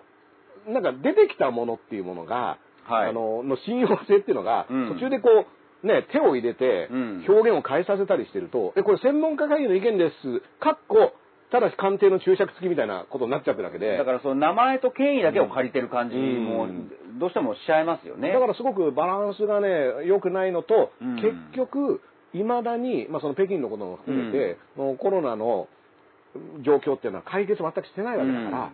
少なくともじゃあ2月の時どうしてたか、3月の時どうしてたか、そう。4月の時どうしてたか、5月の時どうしてたかっていうのが、もう元にして今後どうしていくかっていうことは考えなきゃいけないのに。だから最悪そこに議事録がないんだったら、この昼からなんですのね、えー11回ですか、今日。はい。これを一つずつ、ああ、この週はこういうこと言ったんだなっていうのを、もう一応ね、定点観測はね、できますから。そう、ん。こういう意味で貴重なんですよ、これ議事録ですから。これね、だから今日はね、毎日新聞さんがね、あの、うん。書き起こししてくれましたけど、僕はあの、発言者と発言内容はね、全然出してもらって構い構いません。構いません。うもう猫も出してもらって猫。ここであのーコードを噛みそうになったか噛みそうになったら、一回カメラが落ちるみたいなね。そうですね、これも全部記録してください。だって。なんでカメラが落ちたんだっていうのが、議事録が残ってなかったらこれわかんない。わかんない。突然ここだけ、なんか誰かが編集して、なんかダースレーダーとプチカシマが怪しいこと言ったから、そう。YouTube 側が介入してうん。画面を切ったらしいぞみたいなことに、ね、後付けの説明だとされるかもしれないけど、いや、猫が倒しただけですっていうもう話。実はもうね、あの事実はすごく簡単だったっていうパターンですよね。うん。だからそういったこともあり得るから、あ、なんだそんなことかって思うようなためにもね、もう取っとかなくちゃいけない。うん。ななんか、変にそれが残ってないせいで勘ぐっちゃうっていうか、え、そう。ここ誰が言ったかわかんないってことは、とか、ここ黒塗りになってるってことはそうですよ、なんか怪しいこと書いたんじゃないのって思っちゃうじゃないですか。桜を見るからの前夜祭だって明細書をうんパッと見せればいいわけだし、うんあの卒業証書だってね、うんあの都知事の方もね、うん早くパッと見せりゃいいわけですよ。ね見せればよかったんですよ。うんこの間やっと見せたけど、うんこの間やっと見せたのだから逆によくわかんないんですよ、そう、ね。逆に分かんなかったっていう、うん今までなんで出さなかったんだって話になるから。そうなんでこのタイミングなんだっていうね。そこなんですよ、だから。うん初動。うん。初動がね、だって別に、後から、うん僕ね、あのこの後ね、えっ、と、後半戦で河合リーグの話になることもね、うんなるでしょう踏まえて、踏まえてなんですけど、仁義なき戦いですから。うんもうね、あのーまあ、都知事選もそうなんだけどね、仁義なきだそうそうそう。結構、その捜査が始まって、報道が始まってから認める人って多いじゃないですか。そう。で、最初は否定してても、いやーやっぱり、でも、これもらったもらわないって、もらった時点で分かってますよね、絶対。うんだってあの、トイレで後ろにね、河合さんが立ってて。これ最高ですよ。昨日のね、これちょっとご紹介しましょうか。元県議、トイレで振り返ったら、か勝之容疑者いてって、背後から封筒を差し込まれるっていう。J ホラーですよ、これ。すごい。振り返れば勝之がいるんですよ。勝之がいるって。すごいね。で、しかも封筒が入ってるっていう。もう、もう身動きできないですよね。これ、おそらくだから男性、だトイレ、男性トイレだからね男性の方はわかると思いますけど、そんな時にね、だって、あの、出してる時はもう動けないですから、完全に拘束されてますよね出してる時に振り返って勝之さんがいたら、まず、うわ止まっちゃうし、で、こっちに気にしてたら、さらに封筒を、封筒をこうやって入れられて、で、立ち去っていくわけですよね。何ですか、その多目的トイレは。もう、多目的す多目ぎるでしょ的すぎるそのトイレは。ね。うん。もうだから、ね六本木ヒルあズのトイレより多目的じゃないか、むしろね、だから、あの、広島県庁とかのトイレに、あの、トイレ以外の目的で使用しないでくださいって貼らないとダメですよ、こんなの。振り返れば奴がいたんですよ、だから。で、この渡し方ってう、ん。なんだろう。もう、その時点でおかしいのはもう、明明白々なわけで。そうそうそうそうだけど、その時に言えないっていうプレッシャーって何なのって考えた時の、うん。あの、背景説明っていうのがやっぱり大事になってくると思うんですけど、鹿島さんね、うんちょっと、もう一回ちょっと鹿島さん一人喋りお願いしていいですか？はいはいはいちょっとね、あの、一個お、おお忘れてました。えーと、だからこれ、昨日の読売新聞のオンラインを今引用させてもらったんですけど、えーそれを見ると、トイレで振り返ったら勝之容疑者いて、背後から封筒を差し込まれる。で、これ他のパターンもあるんですよね。で、他の県議の人は、これから選挙事務所になる場所、こっからね、えーバカじゃないからわかるって言ってるわけです。お金の意味が。もうバカじゃないからわかるって言うんだけど、今までずっと口をつぐんでいた。まあ、それはそうですよね。だってあの国から、例えば安倍さんからですって言われてもらったら、それはやっぱり口つぐんじゃいますよね。だからそういうのが一斉にですね、今、昨日今日の新聞で次々に出ているのが面白いんです。これ今日の朝日新聞2人の約束、安倍さんからというのが出てきて、これが最高なんですよ。で、次々と、これダースさん見て、はいはい。次々と口を開き始めた。そう。そのね、次々口を開き始めたっていうのがこのタイミングでね。そうそうそうでも、去年の参院選の話じゃないですか。うん。だから、去年の時点で自覚はしてたわけですよね。でも、こういうことになんなかったら言わないでいいやと思ってた。だってそれは怖さもあるよ。だってうん国から、安倍さんからって言われたものを、そんなにこう密告できないじゃないですか。うんだからもうもらってた。で、なんか、これを下手に返すと、うなんか目をつけられると思思われるかもしだっれない。て、この番組で何度も言ってますけど、うんこの1億5千万かけて河合案里さんを選挙区に叩き込んだっていうのは、溝手さんを落とすためといそう読みが成り立つわけで、うん。あれこれ安倍さんに逆らった溝手さんって今こんな目に遭ってるよねっていう、うん。それを知ってるわけですよ知ってるわけです広島の人たちはもう分かるわけじゃないですか。うん。あ、けあ、で鹿島さん、これね、うん。あの、安倍さんから、あ安倍さんこれ安倍さんから安倍さんからの、広あありが島ランとうございドます。の、ありがとうございます。投げ銭の、あの、あの、一人、あの、封筒突っ込まれて、こういう状況ですこういう状況です。あの、これ。すいません皆さん投げ銭ありがとうございます投げ銭のね、あの、これ、はい安倍さんからです、みたいな。はい ありがとうございますはい。ななんでね、あのーこれが、だから安倍さんからですって言われたら、やっぱり、ビビるよね。ビビりますよ。だって、一検事でね、で、しかも自分が次立候補するしないっていう時でに出世もしたいし。で、もしね、その、安倍さんからですで、立ち上がっても大丈夫かどうかっていうのは、安倍さんがトップにいる限りは、うんやっぱり非常に危険な駆け引きになりますよね。うんで、未だに総理大臣ですから、うん自民党総裁ですから、うんそして、安倍さんの秘書がね、うん。一緒に回ってるわけですよ、選挙区を。うんそう。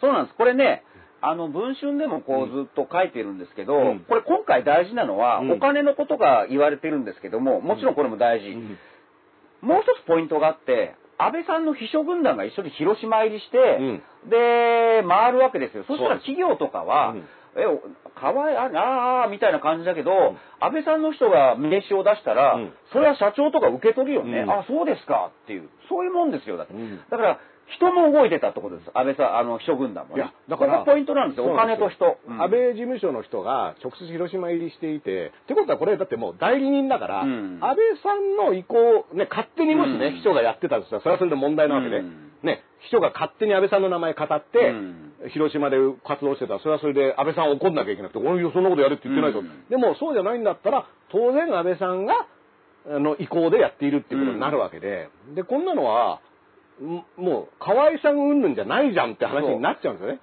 だからこれ忘れないうちに言っときますと、うん今回のポイントというのは、やっぱお金か、またか政治と金かって思う人もいると思うんですが、実はものすごく大事なポイントがあって、うん。だって今、小選挙区制じゃないですか。はい。で、僕が10代の頃、80年代の頃っていうのはうん。まだ中選挙区制だったんですよ、ね。でかかったんですよね。だから何人も。そう。うん。だから自民党からも、うん同じん、この、東京、まあ、選挙区があるとしたら、うん。派閥ごとに出しちゃったりするんですよね。うん。うん。だから自民党の候補は、うん。例えば当時の社会党とか、うん。公明党、共産党が敵でもあるんだけど、うん。いかに同じ自民党内の他の派閥の候補に勝つのが、うん。っていうのが一番の命題だったまあだから党内でもやっぱ緊張関係があったってことですもんね。うん。いいふうに言えばね。うん、いいふうに言えばね。だけど、やっぱりじゃあそうなるとどうなるかって言ったら、お金がかかるわけですよ。こっち同じ自民党の候補でも、こっちの方がお金を持ってる、すごくやりそうだっていうので、やっぱばらまきとかもあったわけですよ、湯水のように使う。だからもうそういうお金のかかる選挙、うん。同じ党だけで、うん。なんかこう無駄な争いやめようねっていうので、小選挙区制というのが、で、政党助成金で、そう。うん。それが理想で導入されたわけです。うん。ところが今回どうですか。まあ参院選ですけど、ん言うなれば、終わったはずの中選挙区制の選挙が、うん。この間の広島では行われていたということになる。あのー無駄にお金がかかる。無駄にお金かけた上に、うん。要は2議席あるっていうのを、その同じ自民党で取りに行こうと。で、これもね、なんかその計算上は、うん。あの、先週も話しましたけど、うん。あの、自民党がもうめちゃめちゃ強いから、そうそう。これはもう2人いけるだろうっていう話だったんだけども、そこにやっぱりお金を投入して、この間は参院選ですよ。うん。参院選だけど、理想として、うん。もうお金をかける、もう同じ自民党同士で争う選挙はやめようというのを、うん。もう30年前にうん、中選挙区から小選挙区制で掲げたはずなんだよ。うん。金のかからない選挙。うん。ところが、やっぱり自分の支援かなんかで、溝って気に入らねえっていうのであれば、1億5000万、遠くから。で、やっぱり中選挙区制を相変わらずやっちゃってるわけです。だからお金のかかる選挙やっちゃってる。この時代錯誤は何なのっていうのはもっと問われていいと思うんですはい。よね。だって、うん。で、この1億5000万円もね、あの、相当な金額だっていうのも何度も言ってますけども、この二階幹事長がですね、幹事長っていうのは党のことを全部仕切ってるわけですから、でこの1億5000万円っていうのは、そのうん。党のね、うん。あの、家計値とかを、うん。にチェックさせて、もう正当に、あの、処理したお金ですと言った後にですよ、うん。どう使われたかはわからんっていう話になっちゃって、すごい。えどういうチェックをじゃあしたの？って最初は広報誌って言うん、ってま広報誌、したよね。うん、広報誌を作ったと聞いているってね。うんそんな広報誌ねえよと思うんですけど、だからもうこれはね、うん。本当に黒革のね、あの、うん。金箔板で作られたすごい広報誌、うん。ね、あの、山田五郎さんが集めそうなやつっていうイメージがわかりやすいと思うんですけど、うん。そういったものでも作ってないと、うん。1億5千万円でね、うん。あの、広報誌なんか作れねえと思うんですけど、なんか、ぼやっと、いや、どう使われたかちょっとわかんねえな、みたいな話に今変わってきてて、この2回5、6の変遷っていうのも、はいはいはい。結構ね、変わってるんですよ、実はね。で、河合安里のね、評価、河合夫妻も大したことない。大した、うんでも二階派でしたけどね。二階派なんですよね。うん二階派に入って、その参院選をきっかけに、うん二階派に入るっていう条件でうん応援するっていう構図でもともとね、うんその無所属の河合克行さんが、うんいや、その河合安里が分かったら、あの、二階派に入れますからっていうことで、支援をこぎつけていたっていう背景が、うんまあ去年までは普通に当たり前に語られてたわけですよ。うん今、しらばっくれてるけど。うんで、実は、この安倍さんも菅さんも二階さんも、河合安里を応援するコメント、メッセージ出しとかもしていて、うんそれこそ広報誌的なものにコメントも出してるんですよ。うんこれからは安里だって言ってるんうん。ですよ。これからは安里だって言ってこれですから。いやー、でね、面白いのが、でもやっぱりそうは言っても安倍一強といっても来年のもう終わりが見えてきたというので、うん今日の、だから各紙見ると、はい。もうやっぱり、せえー現金を受け取ったとされる政治家らが次々と口を開き始めたと。開き始めた。さっきのトイレもそうだし、うん。安倍さんからっていう、うん。まあ安倍さんからすれば迷惑だよって言うかもしれないけど、うん。でもそう言って渡していたことは事実。うん。だからこれ、ほら、ちょうど1週間前に、うん。政府がコロナ、コロナ対策で、接触通知アプリっていうのを出したじゃないですか。うん。今もうこの広島で接触通知アプリ、あら接触通知案里がすごいんですよ、なんかこれ。アンリがね、接触通知アンリがね、いろんなとこから、とこかガンガンガンガンっててね確かに接触しました。早めに行った方がいいっていう判断が働いててうん、今広島の接触通知すごいですよ。しかもね、この接触通知アプリね、個人情報開示されないって言ってるのに、でダダ漏れで、ダダ漏れで個人情報出まくってるっていうね、あれっつって。金額から何から、だってさっきの話なんかすごいじゃないですか、もう。うんもう30万の封筒を入れられたって給付金ですよ、それ、本当に。しかもね、場所もトイレととかそういうのも、うんもう全部アプリでこうピコーンって出ちゃってるって接ね。触通知暗記がね、今、広島で行われてるわけですよ。こんなもんが開発されてたとはっていうね。そうびっくりですよね。まあ、安倍さんが自信を持ってね、うん今週中にはね、実装しますって言ったら本当に実装されて、に今、広島でピコピコピコピコピコもう、実名出して、だからお願いだから助けてくれみたいな感じでねうん。すごいですよ、このアプリ、もう暗記。ね、うんこれ、だから入れてる人はね、あの、接触通知暗記を入れてる人は、もう、なりっぱなしみたいな。なりっぱなえこいつはトイレで 接触したのか、みたいな。って言って、後ろにいたらしいぞ、みたいなね。すごい、振り返れば勝之がいる。でこれは二階さんからです。これは安倍さんからですって言っていろんなのが出てきたみたいなね。ね今、広島がとんでもないことになってるわけですよ、今。うんもうだから、結構、もう広島中でピコンピコン今なっているなってます。で、早く行ったもん勝ちみたいな感じで。もうね、だって結局、その、もらったもらわないで辞任している人とかも今出てきてますから、で、かつて最初はもらってないって言ってたのが、どうももらってましたみたいなことで、やめますみたいなことになっていて、でこれもやっぱ圧力が支持者からね、そうかかってるわけじゃないですか。これどうあなたはどうなんだと。そうそうそうあなたはこれ、あの、接触、うん。これ、案に光ってるけど大丈夫なんですかっていう状況がもう今突き上げお前の携帯さっきからピコピコになってるけど、なんだそれ？って出た方がいいよ、出た方がいいよって言って、これ、ううんん、接触通知案里なんじゃないのみたいな。もしかしてアンリアンリスマホに入ってるじゃないのみたいなアンリ入れてるでしょみたいなね。これからはアンリだって言って入れちゃったみたいなね。入れちゃったんだからうんだからそれは、それがすごいんです、今。うん今日の新聞だけ読むと。もう、ブワーって出てきてる。で、これもだから、その、損得感情とかで言ってね、もう早く言って、うんあの、うんこれもそうそう、実は、あと、今のタイミング、これちょっとサービス期間中ね、今言えば、うん悪いのは、うん河合夫妻安倍そうそうそうそう2回みたいなね。私は無理やり。望まないお金を渡されましたっていうストーリーにできますから。そう。そうなんです。だから今言った方がいいんですよ。だからね、これ、情報の読み方、うん取り方、新聞の読み方として、うん僕も本当に、あの、一方で頭の中にあるのは、やっぱりこれ検察情報でもあると思うんですよ、ね河合リーグじゃなくて、河合リーグ。河合リーク。だって必ず、あの、いろいろね、そういうな何万円受け取ったっていう、うん関係者の話で分かった。うんじゃあその関係者って誰なのって言ったら、うんおそらく検察なんですすね。まあ場合によっては捜査関係者って書いてある場合はも検察ですからね。もちろん、検察リークとはまた別に、こういうあの政治家たちがやばいと思って、うん次々に喋り始めてる。で、新聞社が今、広島で取材をかけてるっていうのも事実なんだけど、ね。まあ発端は、あの、検察リークで、うんそれを受けた新聞社が現地に行って、そう。取材してるっていう。もう事実なんだけど、でも一方で、ああ、これ検察からどんどん話が出てるんだなっていうのは、例えばですが、読売新聞とか、うん最近すごいんですよ。一面トップ。ほい。えー必ずこの勝行容疑者、現金とポスター渡すとか、県議会元議長に200万円とか、うんいわゆるスクープ。うんまあ、あの、オンラインで言うと、かっこ独自ってあ独自ってやつね。でもこれがね、ずーっと今週一面トップを飾ってるわけです。だから読売の独自がどんどん来てるだからこれ検察から話を引っ張ったうんうんことですよね。だからそれを頭に入れとかないと、いや読売の人誰と麻雀打ってんだみたいな話になりそうますよね。。だからこの話の延長線上ってそういうことなんですよ。だからこれ、簡単に検察リークと言ったとしても、記者は記者で食い込まなくちゃいけないから、だから検察から話を引き出したっていう面もあると思うんです。うんその、あの、攻防だと思うんですよね。うん。じゃあ、あの、検察から話を引き出すために、どう近づいて、どうアタックするかっていう、ん。一端として、例えば、うん麻雀とかご飯を食べに行く。ゴルフに行くとかね。うん。からそういうのを頭に入れとかないと、うん。だからもちろんこれはただの検察リークだよっていうよりは、記者が頑張ったからこの話が出てきたっていうのももちろん忘れちゃいけないんだけどでもまあ検察の話だよね。何に向かって頑張ってたのかって話のそうそうそうそう時に、結局検察がちょっとうちに早めになんかもらえないですかっていそう頑張りも当然記者の頑張りの中に入ってるわけだから、こそこのやり取りっていうのは僕は大事で、まあこれね、僕そのジャーナリストの仁坊哲夫さんにも聞いたんだけども、よくよく考えたら、はい。今までそのお金をめぐるときにうん。政治家がお金をもらって悪いことをしたっていう、うん。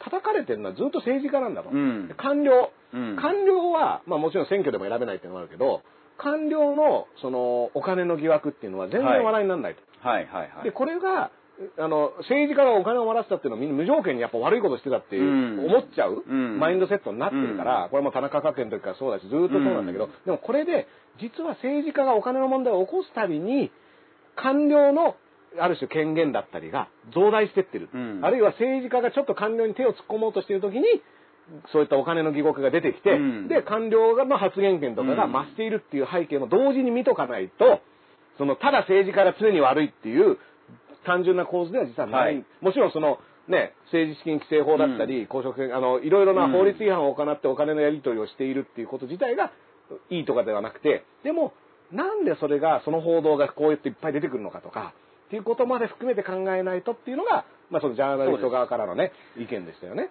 だから、これ面白かったのが、先週末、まあ、夫妻が逮捕されたじゃないですか。で、新聞各紙は必ず、なんか振り返り記事というか、うん検証記事を出すわけです。それが大体3日間ぐらいで上中下、うんこれ各紙みんな大体そうなんですよね。うんで、どこの時点、あの、どの切り口で今回の河合夫妻逮捕っていうのを書くかっていうのも、それ各紙いろいろやっぱり分かれてて面白いんですよ。で、僕があの、興味深かったのは東京新聞なんですよね。うん東京新聞は、あの、今回の河合夫妻逮捕を上中下で検証企画をやったんですけど、ちょっと他紙と異なるのは、検察捜査の内幕っていう、その視点で書いていたわけなんですよ、はいはいはいはい。で、これは6月22日の東京新聞なんですが、うん自白動画リハーサルっていう。自白動画ありはずだから、あの、県議とかがもらいましたっていう、そうですそうです。動画を撮りますよって言った時に、リハーサル、こう聞いたら、はい。こう答えてくださいねって、これ、昼からなんですけどもリハーサルやってないですよね、これね。でこれ、うん。今年4月、広島地検に出向いた自民党の広島県議は、任意の聴取の終わりの際、ん。東京地検特捜部の検事から笑顔で、うん。あなたの説明は正しかった。うん行動履歴と一致していましたよって笑顔で言われた。それはなぜかと言われたら、それは河合夫妻から回収したスマホとか、あのー車の GPS で、全部もう丸裸にされていたから、だからそれ、よく考えれば、怖いっちゃ怖いよね。怖いですよ。だからもう、うん要は確認されてたわけですよね。そうです、そうです。で、終わって全部喋って、はい、喋りましたって言ったら、こことこことここ違うんですけどっていうのがいきなり出てくるみたいなね可能性があったわけですよで、あと、あのーやっぱ地元議員らの間では、話題になっていたことがあって、今日で聴取は終わりですって言われたら、最後に動画を撮られる件。ね。で、どういうことかというと、まあ、任意聴取の仕上げに使った取り調べの録音、録画のことなんですよね。で、ある議員は4回目の聴取の途中で、検事にこれから動画を撮りますとはい。告げられたと。うんじゃあ、こう聞きますので、こう答えてくださいねと、リハーサルをした後、うん撮影が始まって。で、検察官に圧力をかけられていませんねって言われたら、はい、そうですと答えて、で、本当はありのままの言葉を取ってほしかった。だから、うん結局、検察改革とか司法改革とかうん可視化うん。って言うんだけど、結局こういうことなんこういうですよね。ことなんですよね。で、うん。実際可視化されたのも3%ぐらいですかね、うん。全体の、あのー刑事事件のうちの3%しかされてない、あの録音録画されてないっていうのもあって、でしかもするときはするときで、うん。うん。検察が自分たちが利用したい、使いたいものとしてそうそうそうそう。題材を使って取っているっていう、うん。だこれが、その検察のやり方協議会っていうのはもともと大阪地検で起こったあの検察が証拠改ざんをしてたっていうね、うん。とんでもない事件があって、あれで見直そうっていう機運が、そう。で、これで検察このままじゃまずいよねって言って見直そうってなって、それこそ周防監督とかうん映画監督ね、とかも入って、あの江川さんとかね。うんやったんだけども、結果的に出てきたのは、この検察に有利な改革だったと。うん。で、この検察に有利な改革を引き出した立役者っていうのが実は黒川さんなんですよね。で黒川さんはだからよくその官邸対検察みたいな話の官邸側だと思われてるけど、うん。全然そうじゃなくて、うん。検察の守り神でもあって検察に有利な改革案を取りまとめた人物として検察の中でも実は評価されていたっていうのを前提にこの黒川案件っていうのは見ないといけないっていうのがね。そうそうそうでそう。やっぱりね、これ、その、河合リーグの中でね、埋もれてしまう地方リーグみたいなね、うん。あの、四国野球みたいな、うん。あの、ポジションにあった、独立リーグね。独立リーグ的な扱いになっちゃってた、うん。菅原リーグっていうのがあるんですよ。菅原り俺うん。俺たちの一種。俺たちの、俺たちの一種ってね、うん。このメロン男。メロン男。恐怖メロン男。恐怖メロン男ですよ。うんだから、このメロン男が不起訴になったっていうニュースも昨日同時に出ていて、うん。でこの不起訴になった理由っていうのは、うん悪質性が認められないっていう。だからもともと香典をね、うん議員が確か持ってくるの自分本人が持ってくのはいいけど、秘書が持ってっちゃダメっていうダメっていうルールを何件かはうん本人が忙しかったからうん、秘書に行かせてしまったみたいな。うんまあその他にメロンだなんだっていうのは別であるんでしょ？うんでも今回問題となった問のは香典です、ね。公伝の話なんですよね。うんで、これが、要は悪質性、違法性を、しかも菅原氏が自ら大臣を辞めて、うん。私ちょっと法律違反反省してるから。犯してましたって言ったから、うん。もう、あの、大丈夫です。そうです。年代ってなってるっていうのは、これはどうなのかなっていや、だからね一方で先週ね、セリーグ開幕、うセリーグ、パリーグ開幕とともに、河合リーグが開幕したんですけど、でも一方で菅原リーグも開幕かなと思ったら、もうしないんですよ。無観客で終わっちゃ。無観客で終わっちゃって、ん。ね、あの、なんかもえう、反省すればそれでいいのみたいな感じだから実際に本人は、だから法律違反を犯してたってことをうん。認めたわけじゃないですか。で、しかもそれって、ずっと前からあったんじゃないっていうことじゃない。そうなんですよ。だから操作すれば、これを操作すればねうん、河合リーグとうん。同等のいろんなものが出てきてうん、そういえば私もっていうのが、ね、菅原一秀さんの選挙区とかでも出てくるっていう話は大いにあり得ると思うけど、絶対そうですよ。それをそっち方向の情報は出さないんですよね。うん。っていうか操作もしない。うん。だからこれが正義の味方なのかって考えると、うん僕は非常にきな臭いなとは思うんですよ。うんうんううんんで、これはね、菅原氏本人の問題、これはあの、河合夫妻もそうですけど、はいいや、分かってたんだのに、なんでのうのうとずっと議員続けてんだ、こいつらはとは思うけど、うんうんう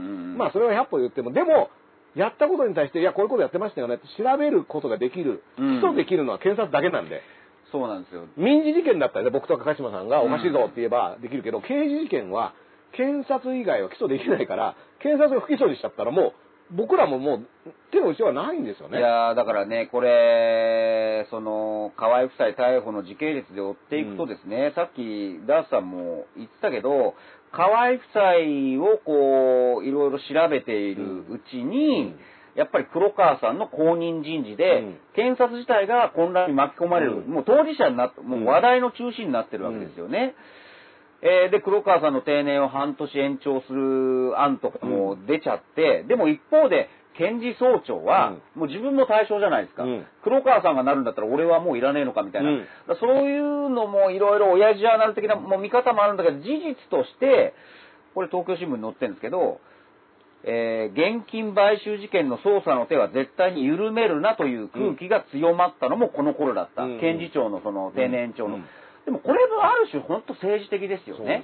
だって緩めるなっていうのも、いや、国民のあからすれば、いやれやれ、どんどんやれっていうふうに思うかもしれないけど、これだけは絶対緩めるなっていうのも、よく考えると、こっちは緩めるっていうのとセットになっちゃいますから。だから、それで恣意的、恣意的じゃないですか。恣意的ですようんだから、うんあ、こっち強くいくからこっちはいいやって。だから、検察にそれを判断させる権限を僕ら与えちゃっていいんですか、うん僕は、あの、ドイツとかはね、うん検察はもう全部起訴する。うんで、その、全部起訴する代わりに、有罪になるものもあれば無罪になるものもある。そうそう。で、だから、日本の場合は、もう選びに選んで、これはいけるってものだけを起訴するから、うんそうすると有罪になる確率が異様に高い。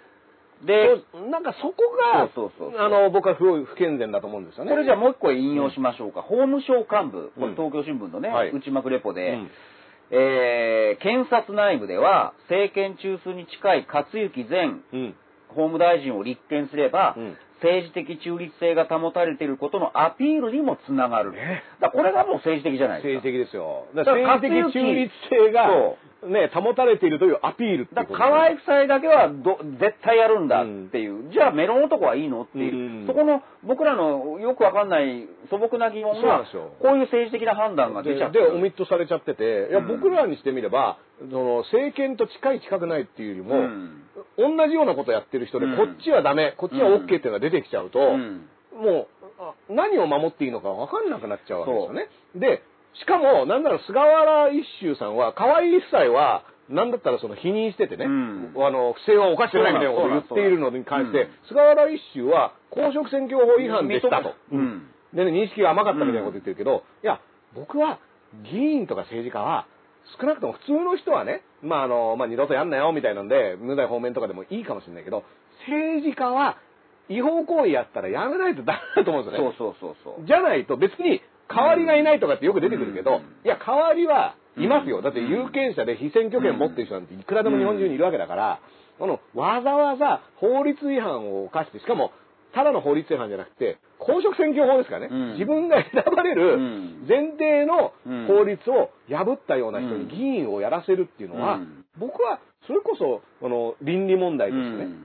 あの、これは僕はすごく納得いかないし、そう。う。ん。だから、こういうのを頭に入れると、じゃあ、例えば僕らの情報の取り方、出し方としてね、じゃあ、河合さん、もう、もう僕はやっぱ芸人として、昨日もセアロガイおじさんとね、ライブやったんで、そこでも話したんです。うん。時事ネタを扱う意味で、うん。昔だったら河合夫妻、アベックホームラン、わーとか、うん。どんどんどんどんいじる。で、いろんな新聞から出てくる、またこんな悪いことしてる、金配ってた、うん。それに乗っかって、いじればいいですよ。うんだってそれ芸人だから茶化せば、うん。だけど一方でこれ検察から出てる情報だよねっていうのがもう頭に改めて分かった今、こういうのも読み比べると出てくる今、うん。完全でしかもそうやっても河合夫妻はひあの認めてない否認している、うん。罪も決まってない、うん。そういうとこで乗っかって河合夫妻だけをこう、なんていうかなネタにしていいのかっていうのもうん正直あるんですよね。だって裁判が行われるまでは推定無罪で、うん。まあいろんな怪しい情報が乱れ打っても裁判で決まるまでは無罪なんですよね。だからそれがもう検察からの情報で乗っかって、うん。ああ、何百万何百万何百万給付金だってネタにしたいんだけど、うん。それも果たして全面的にやっちゃうのいいのかどうかみたいな悩みはちょっとお互いあったんですよ。うん。まあ悩みはあっても、まあ、僕はだから政治家公人なんでね、うん。あの厳しめでいいとは思うんですけど、まあちょっとでもちょっとなんか怪しい動きだったら説明しろお前。もちろんだから、うん。それとは、検察の話は別に新聞社が実際今広島で取材かけてて、政治家が次々に自分から言うっていうの、だからそれはもちろんいじればいいと思うんあですよ。とね、この河合さんに関しては、うん。僕だから、あの、すごいぶっちゃけ言えば政治家がお金に綺麗汚いっていうのは、いろんな考え方あると思うけど、僕は別に、やることをやるっていうか、その、この目的のためにお金が必要だったっていうのがもしあって、その目的っていうのが国のためにこういうことをやる必要があるんだっていう、せあの自分なりのか信念があればね、うん。まあ、あ、なるほど、そういうことか。うん。でももちろん違法行為をやったら、それはその、そうん。れ相応の処罰を受けてねと思うけど、うん。河合夫妻、あるいは菅原一秀さんの場合、うん。国会全然出てないんですよ、う去年。ん、そうですね。で、もし身の潔白がね、うん。何にも不正なことやってない、うん。だったら仕事しろよって話なんですよ。うん。なんで丸ごと国会休んで、うん。で、なんだったら今期の国会も、ほぼね、登庁してたけど何もやってない。そう。何にも政治家の仕事をしてないで、うん。でも私は不正なことはやってませんとかっていうのは、僕は通らないと思うんですよ。うん。だったら、はい。バリバリ仕事して、そこんなことはあの私はコロナ対策にこうこう考えますとか、うんそういったことをやって、だって何にも悪いことしてないんだから、うん私は政治家として活動しますよっていうことをやりゃいいのに、それをやってないことがもうすでに僕は失格だと思うんですよねう。。そうですね。全く。もうだから小説かなんか書いてたんでしょうん、何にも仕事して、小説って言って、それはうん議員辞めてから書けやった話になるし、議員である以上、でもし不正やってないんだったら、うん議員の仕事しろよ。だって給料払ってんだけど税金でっていう、ここは僕はやっぱ、あの、報道違反とか検察違反とか 別として、もう、スタート地点としてね、うん。仕事してないじゃんって話はあるんですよ、本当うん説明してないもんね。何にも説明してないですね。うん。しかもその後、捜査が始まったから、うん。あのそうそうそう。説明はしないようにって言われてるけど、それって自分の身を守るためだよねって話じゃないですか。うん。だって捜査の、うん。むしろ協力しろよっていう話じゃないですか。うん。何もやってないんだから、うん。この人とこの人とこの人に、うん。私お金渡しましたけど、うん。これは、その、公職選挙法違反じゃなくて、これ人中見舞いとして渡したものですって、ちゃんと言えばいいじゃないですか。うん。なんでそれやんないのっていうふうには思いますよね。本当本うん。当。いやーだから僕今回各紙もそういう話もそうだし、うん。ちょっとやっぱり読み込みすぎちゃってね。読み込みすぎちゃってて。一つ分かったのは河合克行さんの LINE アカウント名がうんアライグマっていう、ね。アライグマさんからの LINE、これね、あの、産経新聞書いてました。うん接触通知案料を入れてると、アライグマからの LINE が、だあの、来るようになりました。秘書軍団とやっぱり LINE グループを組んでたんです。うん。で、これ消したんですよね。そう、アライグマからは君は本当に軽くて不注意だ。きちんと人の話をしなさいよと アかライ。グマから言われてるんですよね。そう。えー、それ5時だよとか、おい、何々、明日の配布資料は何だって、うんああの可愛いアライグマからどんどんどんどんパワハラ的なものが送られてきちゃってね、アライグマの身にもなってみろって話ですよね。アライグマに謝れと。アライグマかわいそうですよ。本当に思いましたうん。で、一応僕、アライグマの修正を見たら、あの、実は凶暴ですって書いてあって、あの、あ、勝之さん、ここは分かってたのかな？目が怖いっていうのありましたね。。で、あの、在来動物に、あの、あの、迷惑をかける可能性もあるみたいな。あら、広島の。そうそう。だから在来生物が自民党だとしたら、うん自民党に迷惑をかける侵食する恐れがあるっていううん。あ、これアライグマやっぱり合ってんなと思アったの。ライグマ結構分かった上で。分かった上でやってんだなってうん思う。あら、でもアライグマから、それもう元人の人たちはトラウマですよね。アライグマ怖いってことアライグママからもう怖い怖いやめてっていう。夢にアライグマが出てきたみたいな。出てくるんですよ うんあの、なんかね、その新聞、いろんな新聞が出てて、その LINE をね、うん消したけど、うん。あの、実は残ってたとか、それこそあの、赤旗が LINE の内容とかをね、ああの、出してたりして。あ。そうですね。うん。そういう意味ではね、結構やっぱ LINE って流出するからみんな気をつけてください産ね経新聞もいち早くこの LINE は、これ持ってたね。広げて、ね、うん。LINE、やっぱ、なんでしょうね、接触通知案里を入れとく接と。触通知案里ですよ。うん今日のね。LINE が共有できる今日のキーワードですよ。キーワードね接触通知案里。広島で今、ピコピコ言ってる。うん、一番広島で流行ってるやつ。で、あとやっぱりマスコミが面白いなと思うのが、報道特集ってあるでしょ ?TBS の。うん。あれが10年ぐらい前に河合夫妻に密着取材してたんですよ。お、10年前。10年前。はいはいだから自民党がゲアして、ゲアした時民主党ですよね。うん。の頃に、若手議員として河合夫妻に密着してる。その当時の河合杏里さんは、県議だった時ですか？えっ、とね、広島知事選に立候補して負けて、あなるほどなるほどだから一応浪人、浪人っていう浪かあの、県議から知事選に行って、あの、落選したタイミングってことですね。で、それで密着して、うん河合夫妻のリビングでうん。食事をししながら夫婦が政治について語り合うっていうシーンを撮ってるわけですよ。いいじゃないですか。でね、まあまあ、それは完全にテレビカメラ入るからいいシャツ着てるんだけど、うんいいシャツ。そこで何を、あの、夫妻が言ってるかって言ったら面白いんですよ、これやっぱり。えー河合克行さんは、だから自民党がもう終わった。うん自民党が役割を終えた。うんって言ってるんです。おで、河合杏里さんは、もう自民党は完全に死んだと思っていますから。あら？これ水手さんと似てませんか？そう10年前、うん。10年前はこんなこと言ってるんですか？だから新党うん結成の可能性を探らなくちゃいけないみたいな報道特集に喋ってるわけ。わで、報道特集も意地悪だから、またその10年前の VTR を引っ張り出して先週放送してるんですよ。だからお思いっきり俺嬉しくてスクショしちゃったりなんかしてね、これ。あのー、自民党は完全に死んでる。だから、10年越しに今当たってるわけですよ、当たっちゃったっていうね。他に今迷惑かけてるわけだから。だからむしろだから河合さん先見の明があったみたいなね。うんうん。てか、てかお前が殺してんかいっていう話になそう、ってる自民党がもう終わったっ終て。わらせてるのはお前だみたいな。で、アライグマンがやっぱりそこを侵食してるわけですよ、自民党をね。うんね10年越しに。うん。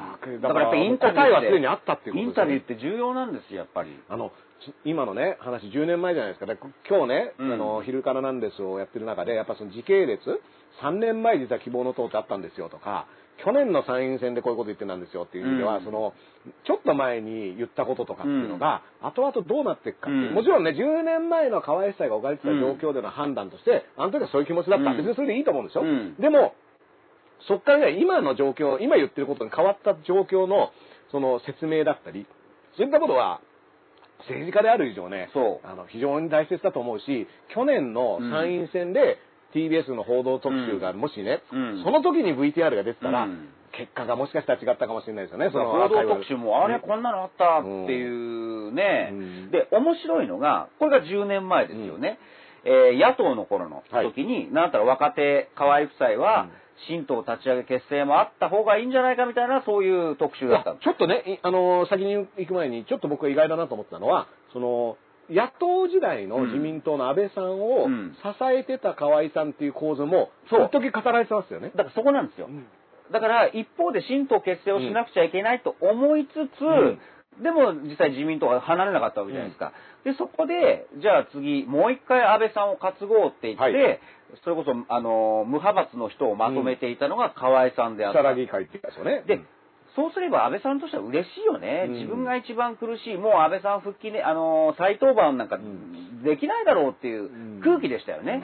で、その時に、あ、もう一回自分をこう担ぎ上げてくれるんだっていう、その河合さんに対する、その情というかさ、そこなんですよね。そこがね。で、僕ね、今、同時に思ったのが、河合夫妻がリビングでうん。自民党は終わったと言ってた時うん。の自民党っていうのは、谷垣自民党ですよね。そうです、そうです。その、要は、自民党野党に行った後に、その谷垣さんっていうのは唯一野党時代の自民党の総裁だったで、あと、当時時の民主党はやっぱり人気はあったからじゃあもうしばらくは政権交代できないだろうという意味での時期だったんですよね。うん。で、そこから、その、復活タイミングで安倍さんが総裁になって、そして、あの、安倍内閣、第二次安倍内閣が始まるタイミングでは、そこの補佐役にちゃんとその、勝之さんはいたと。勝之さんとしてはうん、賭けに勝ったわけですよね。いやーもう勝ち目がないだろうって言われた安倍さんのためにうん無派閥の人を集めて、で、安倍さんにかけたと。うんそしたらやっぱりね、石破さんにはあの地方票では負けたけど、国会議員票でひっくり返して、まうんあの時それって河合さんが取りまとめの役に立ってるわけですよね。立ってるわけです。うん立ってるわけです。だから、実際あの時の空気を言うと、え、まさか安倍さんがっていう空気は実際あったわけじゃないですか。うん。あ、また再登板するんだっていう。で、そのタイミングで出てくるのが、溝手さんは、うん。その時に安倍さんはもう終わった人そう過去の人だ過去の人だっていうふうに言ってたいろんなものがね、やっぱそこに集約されてるわけですよね。で、えーでもそういう物語があって、安倍さんからはこいつはいい、うん。可愛いやつだっていうのはね、思ってたとしても、周りからすると、この人は重用されすぎっていうのが、結局この10年間なんですよね。うん。なんであんなやばいやつ、だから、アライグマ使ってるぞまたみたいな、だって地元では、だって秘書がうん。もう、産経新聞は3桁ぐらい辞めてる、うん。読売新聞は14人ぐらい辞めてる、うん。それだけ信用のない、うん。パワハラ体質で、うん。周りがどんどんとあの、ね、仲間が失っていく中、うん。だからすごい、なんかこうアンバランスなんですよ。一方で、うん。中央では安倍さん総裁にかわ、首相に可愛がられて、どんどんどんどん出世していく。でも地元では、なんかこう、人気がないというか、人望がない。うんこのアンバランスですよね。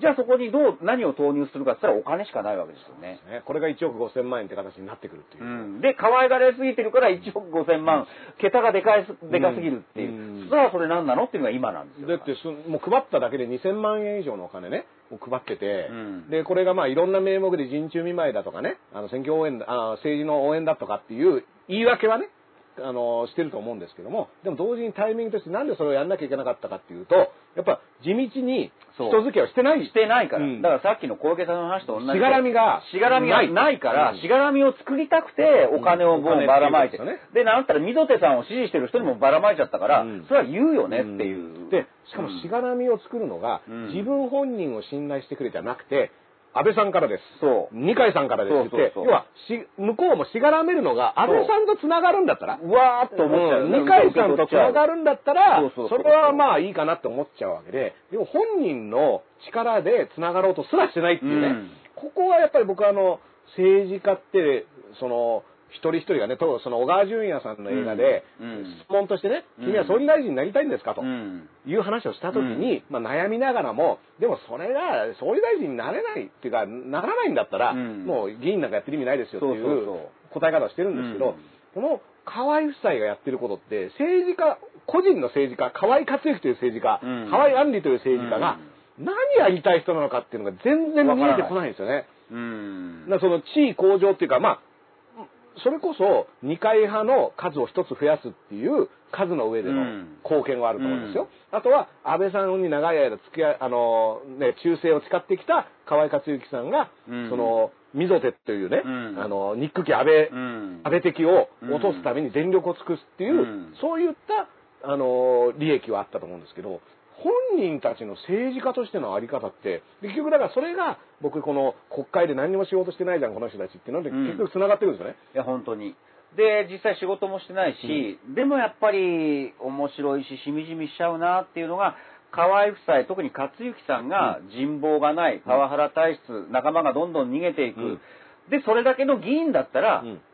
今回の話は起きなかったわけです。うん。何でも、何度も言うけど、苦しい時代に安倍さんに乗ったっていうん。う功績を見てもらえて、うん。こっちではどんどん出世しちゃっていく。うん出世しちゃうから、大量な資金が、あの、要は身に余るね、このアンバランスさね。このアンバランスさうん。だからもっと言うと、安倍さんがいかにか、まあ人が見る目がないかっていうか、うん。もうそういう人に囲まれちゃったかっていう話、悲しい話でもあるんですよね。まあでも、その同時にね、安倍さんはお友達思いで、うん。友達内閣だ、うん。仲のいい人だけでやってるんだって言って、まあその筧幸太郎さんもね、うん。仲良い人、腹心の友であるとかね、あの、そういった関係性で、あの、ポストとかを上げてるんじゃないかと言うけど、この河合夫妻がうん。逮捕された日に、うん。友達思いの安倍さんが何を言ったかというと、我々国会議員は皆襟を正さなきゃいけないって言ったし、えー、確か参議院議員でしたっけ、のお議員2人がとか、うん。衆議院議員のとか、名前を出さなかった。名前出さないんですよ。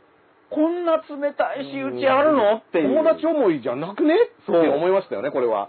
そこはすごかった。うん、だ僕は、安倍さんとしてはね、長年、自分のためにねうん、様々な仕事をしてくれた河合克行がうん、こんなことになってしまってうん、本当に、うん。あの、残念だし、とかっていうスタンスでの喋りうん。があり得たと思うんいや、ですよ本。当そうですね。で、別にそれはそれでリアルな話だから、あこうあの、、ダースさん、これ、はいえー首相は我が党所属であった現職国会議員と呼び、名前も出さなかった。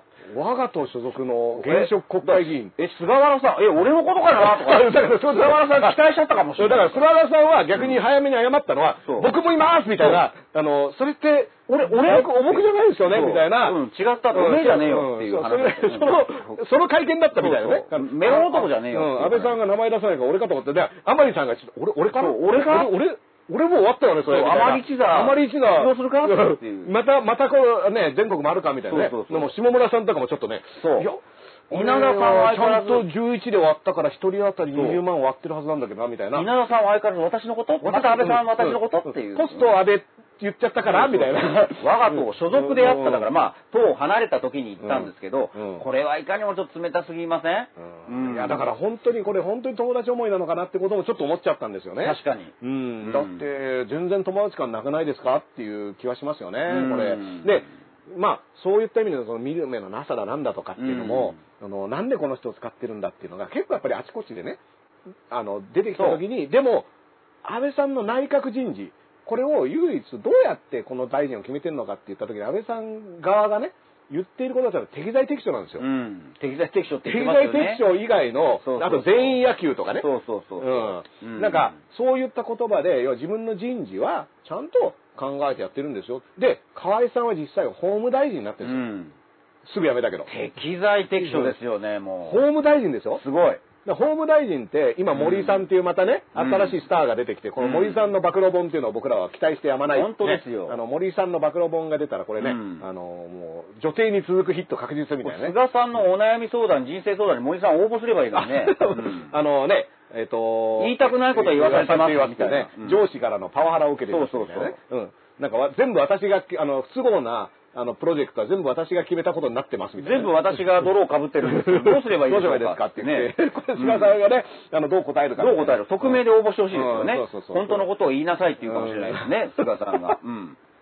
まあだからね、あのーその森さんがなる前は、河合さんだったわけじゃないですか。びっくりこのオールスター打線。うんびっくりする、これ。本当に全員野球やってるわけ全員野球ですようん全員打つ可能性ある。もう全員デッドボール当たってる感じですよね、もうね。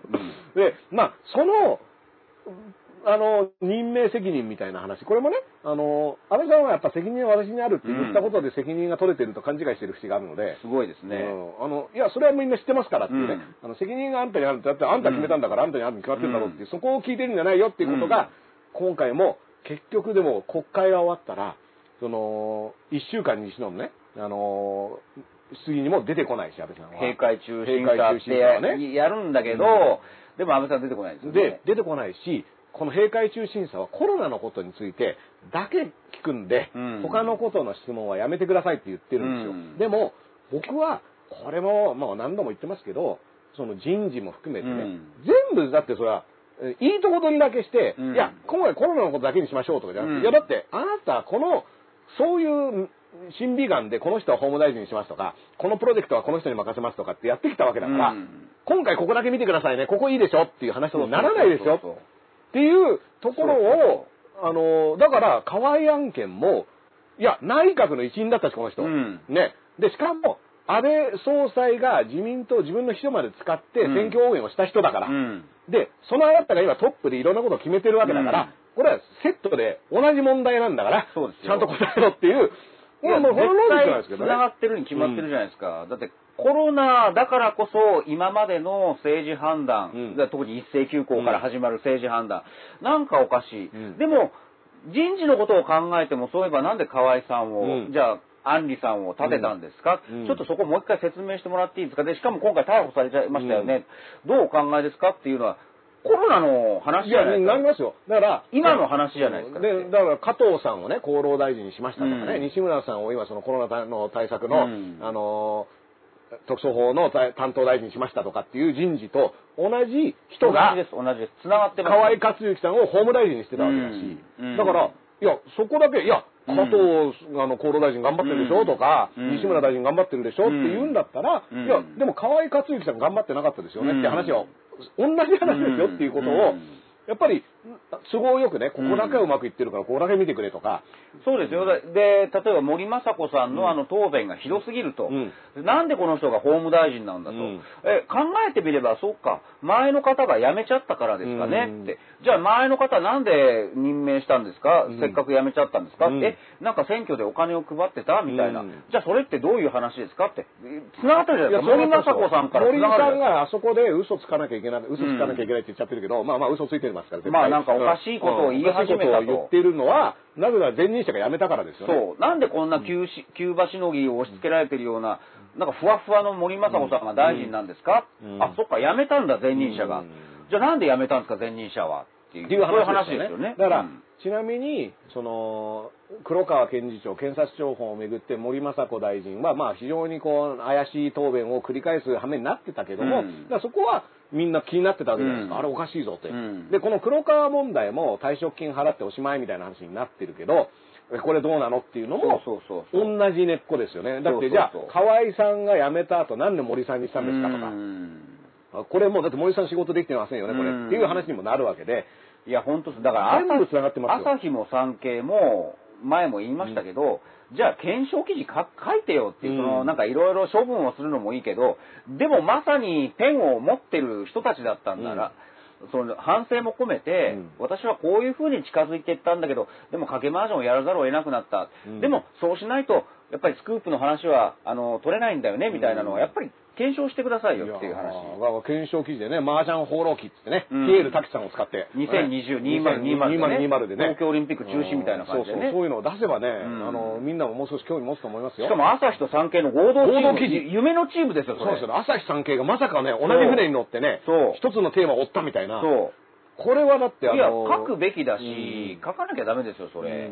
うもうなんか処分して終わりじゃなくてね。いや、うん本当。に、まあ、ここでこそ、こういう時でこそ、朝日産経がね、唯一手を結べる可能性もありますから、うんそしたらうん、明らかにみんな読みますよ。うん。朝日産経が黒川を追ったっていう記事を出したら、で、実際それって新聞論にもなるんですよ。うんだって、さっきも言ったけど、じゃあ今検察からの情報がバンバン一面トップに載ってる。うんでもそれって記者が努力した結果でもあるじゃないですか。うんうん記者が、だから僕はあの文春の本、あの、スクープを読んだ時も言いましたけど、うんまだ救いがあるのは、黒川さんと麻雀をしに行く、多分黒、あの、記者の部屋ですね。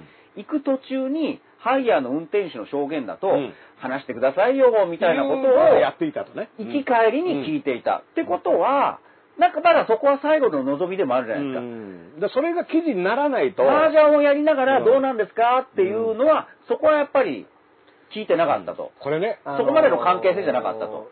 皆さんね、あのー実は僕らがやって、夜からなんですけどね、うん。あのーこれ、今週の日曜日までは、アーカイブ残ってますから、はいはいはい。もしまだ聞けてないっていう人も、日曜日まではね、あのチケット買うと聞けるんですけど、これ、青木治さんっていうね、その、もともとその新聞社にいた方の、この黒川案件についての一言コメントが出てて、やっぱり、これね、全部、夜からなんですらぜひ見てほしいんですけど、まあ、一言言ってたのはなんで書かなかったのかなっていう話なんですよ。うん。で、実はまだ書く時間、まだ書けますから。そうそうそうま まだ書けるうんまだ書けますから、あの、今からでも遅くないから、書いてほしい。だから情報の取り方として、やっぱり一線を越えちゃったと。うん。でその反省記事も含めて、僕はそれを記事にしてこそうそそ、まあ、新聞記者であるう。と。そうそう。これがね、ただなんかあの会社に処分されてすいませんでした。で、そう何も書かずに終わるって、本当に何だったんだ特に僕なんかそういう話聞きたい。一線を越えたんだけど、でも麻雀中はそういう話は、あやっぱ聞いてない。行き帰りの中で黒川さん、うんそろそろ、で、あれ読んでみても分かる。黒川さんは、のらりくらりかわしていた。だから、うんある意味ですよ。ものすごくこう、いい風に見ると、あ、そこまでの、なんていうのかな、最後の一線は、うんまあ超えてるんですよ。うんだけど、なんか全部もうお互い知ってるみたいな、でも質問を交わしていたっていうのを読むと、さあそこはどうなのかなっていう。だこれね、あの、マスコミ論にもなるし、言ったらその検察側がうん書いてほしいことだけをうん書いているっていうんだったら、この黒川さんをめぐる麻雀放浪記はうん書いてほしくないことも含まれてくると思うんですよ。うんでもそこはやっぱり書くタイミングがあるとしたら今だと思うんですよね。そうそうそう。うんだからこれは、だって他の新聞社って絶対やってますよ。だってうん。いや、と思いますよ、これ。だからそれを問うっていう、うん今までこういう情報の取り方をしてたし、うんこう、あのーあるんだけど、さあどうかっていうね。似たね、状況で言うと、まあその、首相との会食っていうのにね、うん各新聞社のトップクラスがね呼ばれたっていうのが、桜を見る会のタイミングで行われてて問題になったわけじゃないですか。で、その時に、まあそれこそ毎日新聞はじゃあ行くのやめましたとか。去年の11月のでね、あれもうん言ったらその麻雀と一緒で飯食いながら、オフレコだよとか言いながら、でもこういったことがあるんだよっていうのが、その後の記事にやっぱりフィードバックされなかったら一緒に飯食う意味はないわけだ。出る意味がないって判断して、それをうん SNS で誰かが気づいてうん、称賛されたわけ。うんだから今そういう時代なんですよ。やっぱり毎日新聞があの会については食事会に出てなかった。うんおお、偉いじゃないか、見どころあるじゃないかって。誰かが必ず今見てくれる時で代だから。その後の、その桜を見る会に関しての、じゃあ毎日新聞の記事が、その会食に出なかったせいで、非常にその乏しいものになっていたかどうかっていうのを読者は判断すればいいと思うんですね。うん。あ、やっぱり食事した方がうん。いい記事出てくるんじゃないか。って、うん。食事しなかった方がいい記事出てくるんじゃないかっていうのを、記事の内容で判断した時にどっちがいいのかっていうことで、政治、あの、取材手法っていうものの有効性っていうのは変わってくるなと。だから変な話、賭け麻雀までして、なんでスクープを飛ばせなかったのかっってていいううことですよね。ことになりますよね。うん。でね、あのーもう、あっという間に2時間ね、あらかかっちゃったんですけど、ちょっとね、あの、今回ね、この怒涛の中でね、やっぱりあの、鹿島さんが追い続けた、うん。河野太郎さんの、ええイージスアショア問題っていうのが、実は結構今すごく展開を結んでて、うん。やっぱまあ、来週になるとまた状況変わっちゃうと思うんで、今週までの河野太郎みたいなね、うん。ちょっとあのー今日のホームラン、今日のホームラン。太郎みたいな、ね。今日の太郎みたいなのをちょっと最後にね、駆け足でね、はいはいはいはい。あのもうミヤネ屋始まっちゃってますけど、はい。うん。まあだからあの撤回して、だから僕は何度も言いましたけど、政治家には、うん。あのピンキリで、うん。あのパフォーマンスがある。パフォーマンス。うん。で、河野さんのツイッターでやるパフォーマンスというのはどうな,、どうなんだろうなうん。と思うんだけど、うん。今回のイーサショアを撤回、うん。あの、まあ中止というか、うん。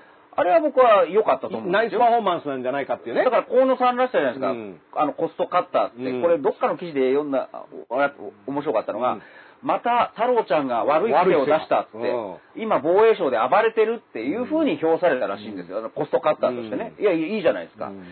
ただ、あーだから今回のそれに関しては僕は判断は、うん。あの、いい判断だと思うんですが、それに関して一つ記事をご紹介しておくと、はい。面白かったのが、つまりもう、アメリカとうのん。契約なんですよね。なんだったらこう、ブースターが落ちる落ちない前から、うん。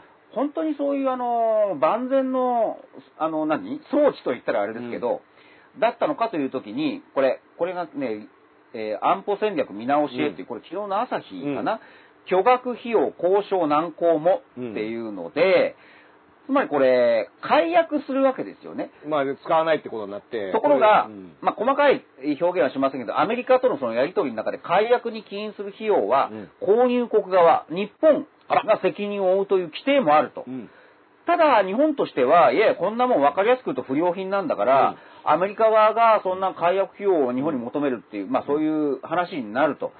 じゃあこれからどうすんだっていう、そのあの記事がすごく面白かったんですけど、これがどこまでね、対米の交渉っていうのはそもそもできるのかっていう話だったりもするし、ん。僕ちょっと気になったのは、これ石破茂さんがですね、うん。このイージス・アショアのミサイル防衛システムっていうものを、あの使わないんだったら、うん。核兵器のことをもうちょっと考えろっていう、うん。結構ちょっと危なっかしい話を、うん。まあこれはあの石破さうん。んもともとそういう考え方ですね、うん。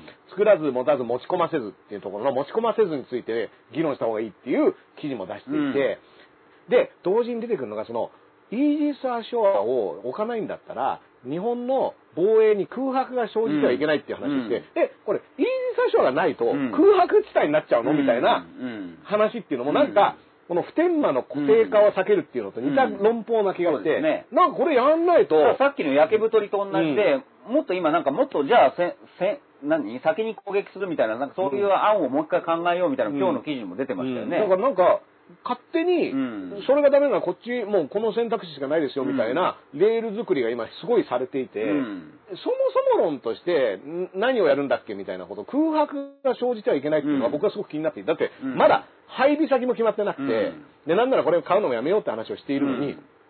その間空白になっちゃうのっていう、え、そんなことでよかったんですかって話にもなるし、僕は普天間の固定化を避けるためにして辺野古って言って、辺野古がじゃあ何年かかるかもわかんないっていうのは、あの、説明と合ってないじゃんっていうのは、まあ常々思っていいたので。やーだから河野さんね、今回のは、あえて言うことでいいパフォーマンスだと思うんです。だったら、でもそこに舵切っちゃったんだったら、やっぱり自民党の中がもう、もうに、睨まれてると思うんですよ。うんまた河野たらああいうことやり始めて国防族って言われてる人たちでも、だったらですよ、だったら、まあ自分の権限外かもしれないけど、辺野古に関しても言及してほしいですよね。うん辺野古に関してはだんまりじゃないですか。うんだって同じじゃないですか、状況。同じだと思いますよ地元の理解も、うんあのね、え得られてない。うん金は途方にかかる。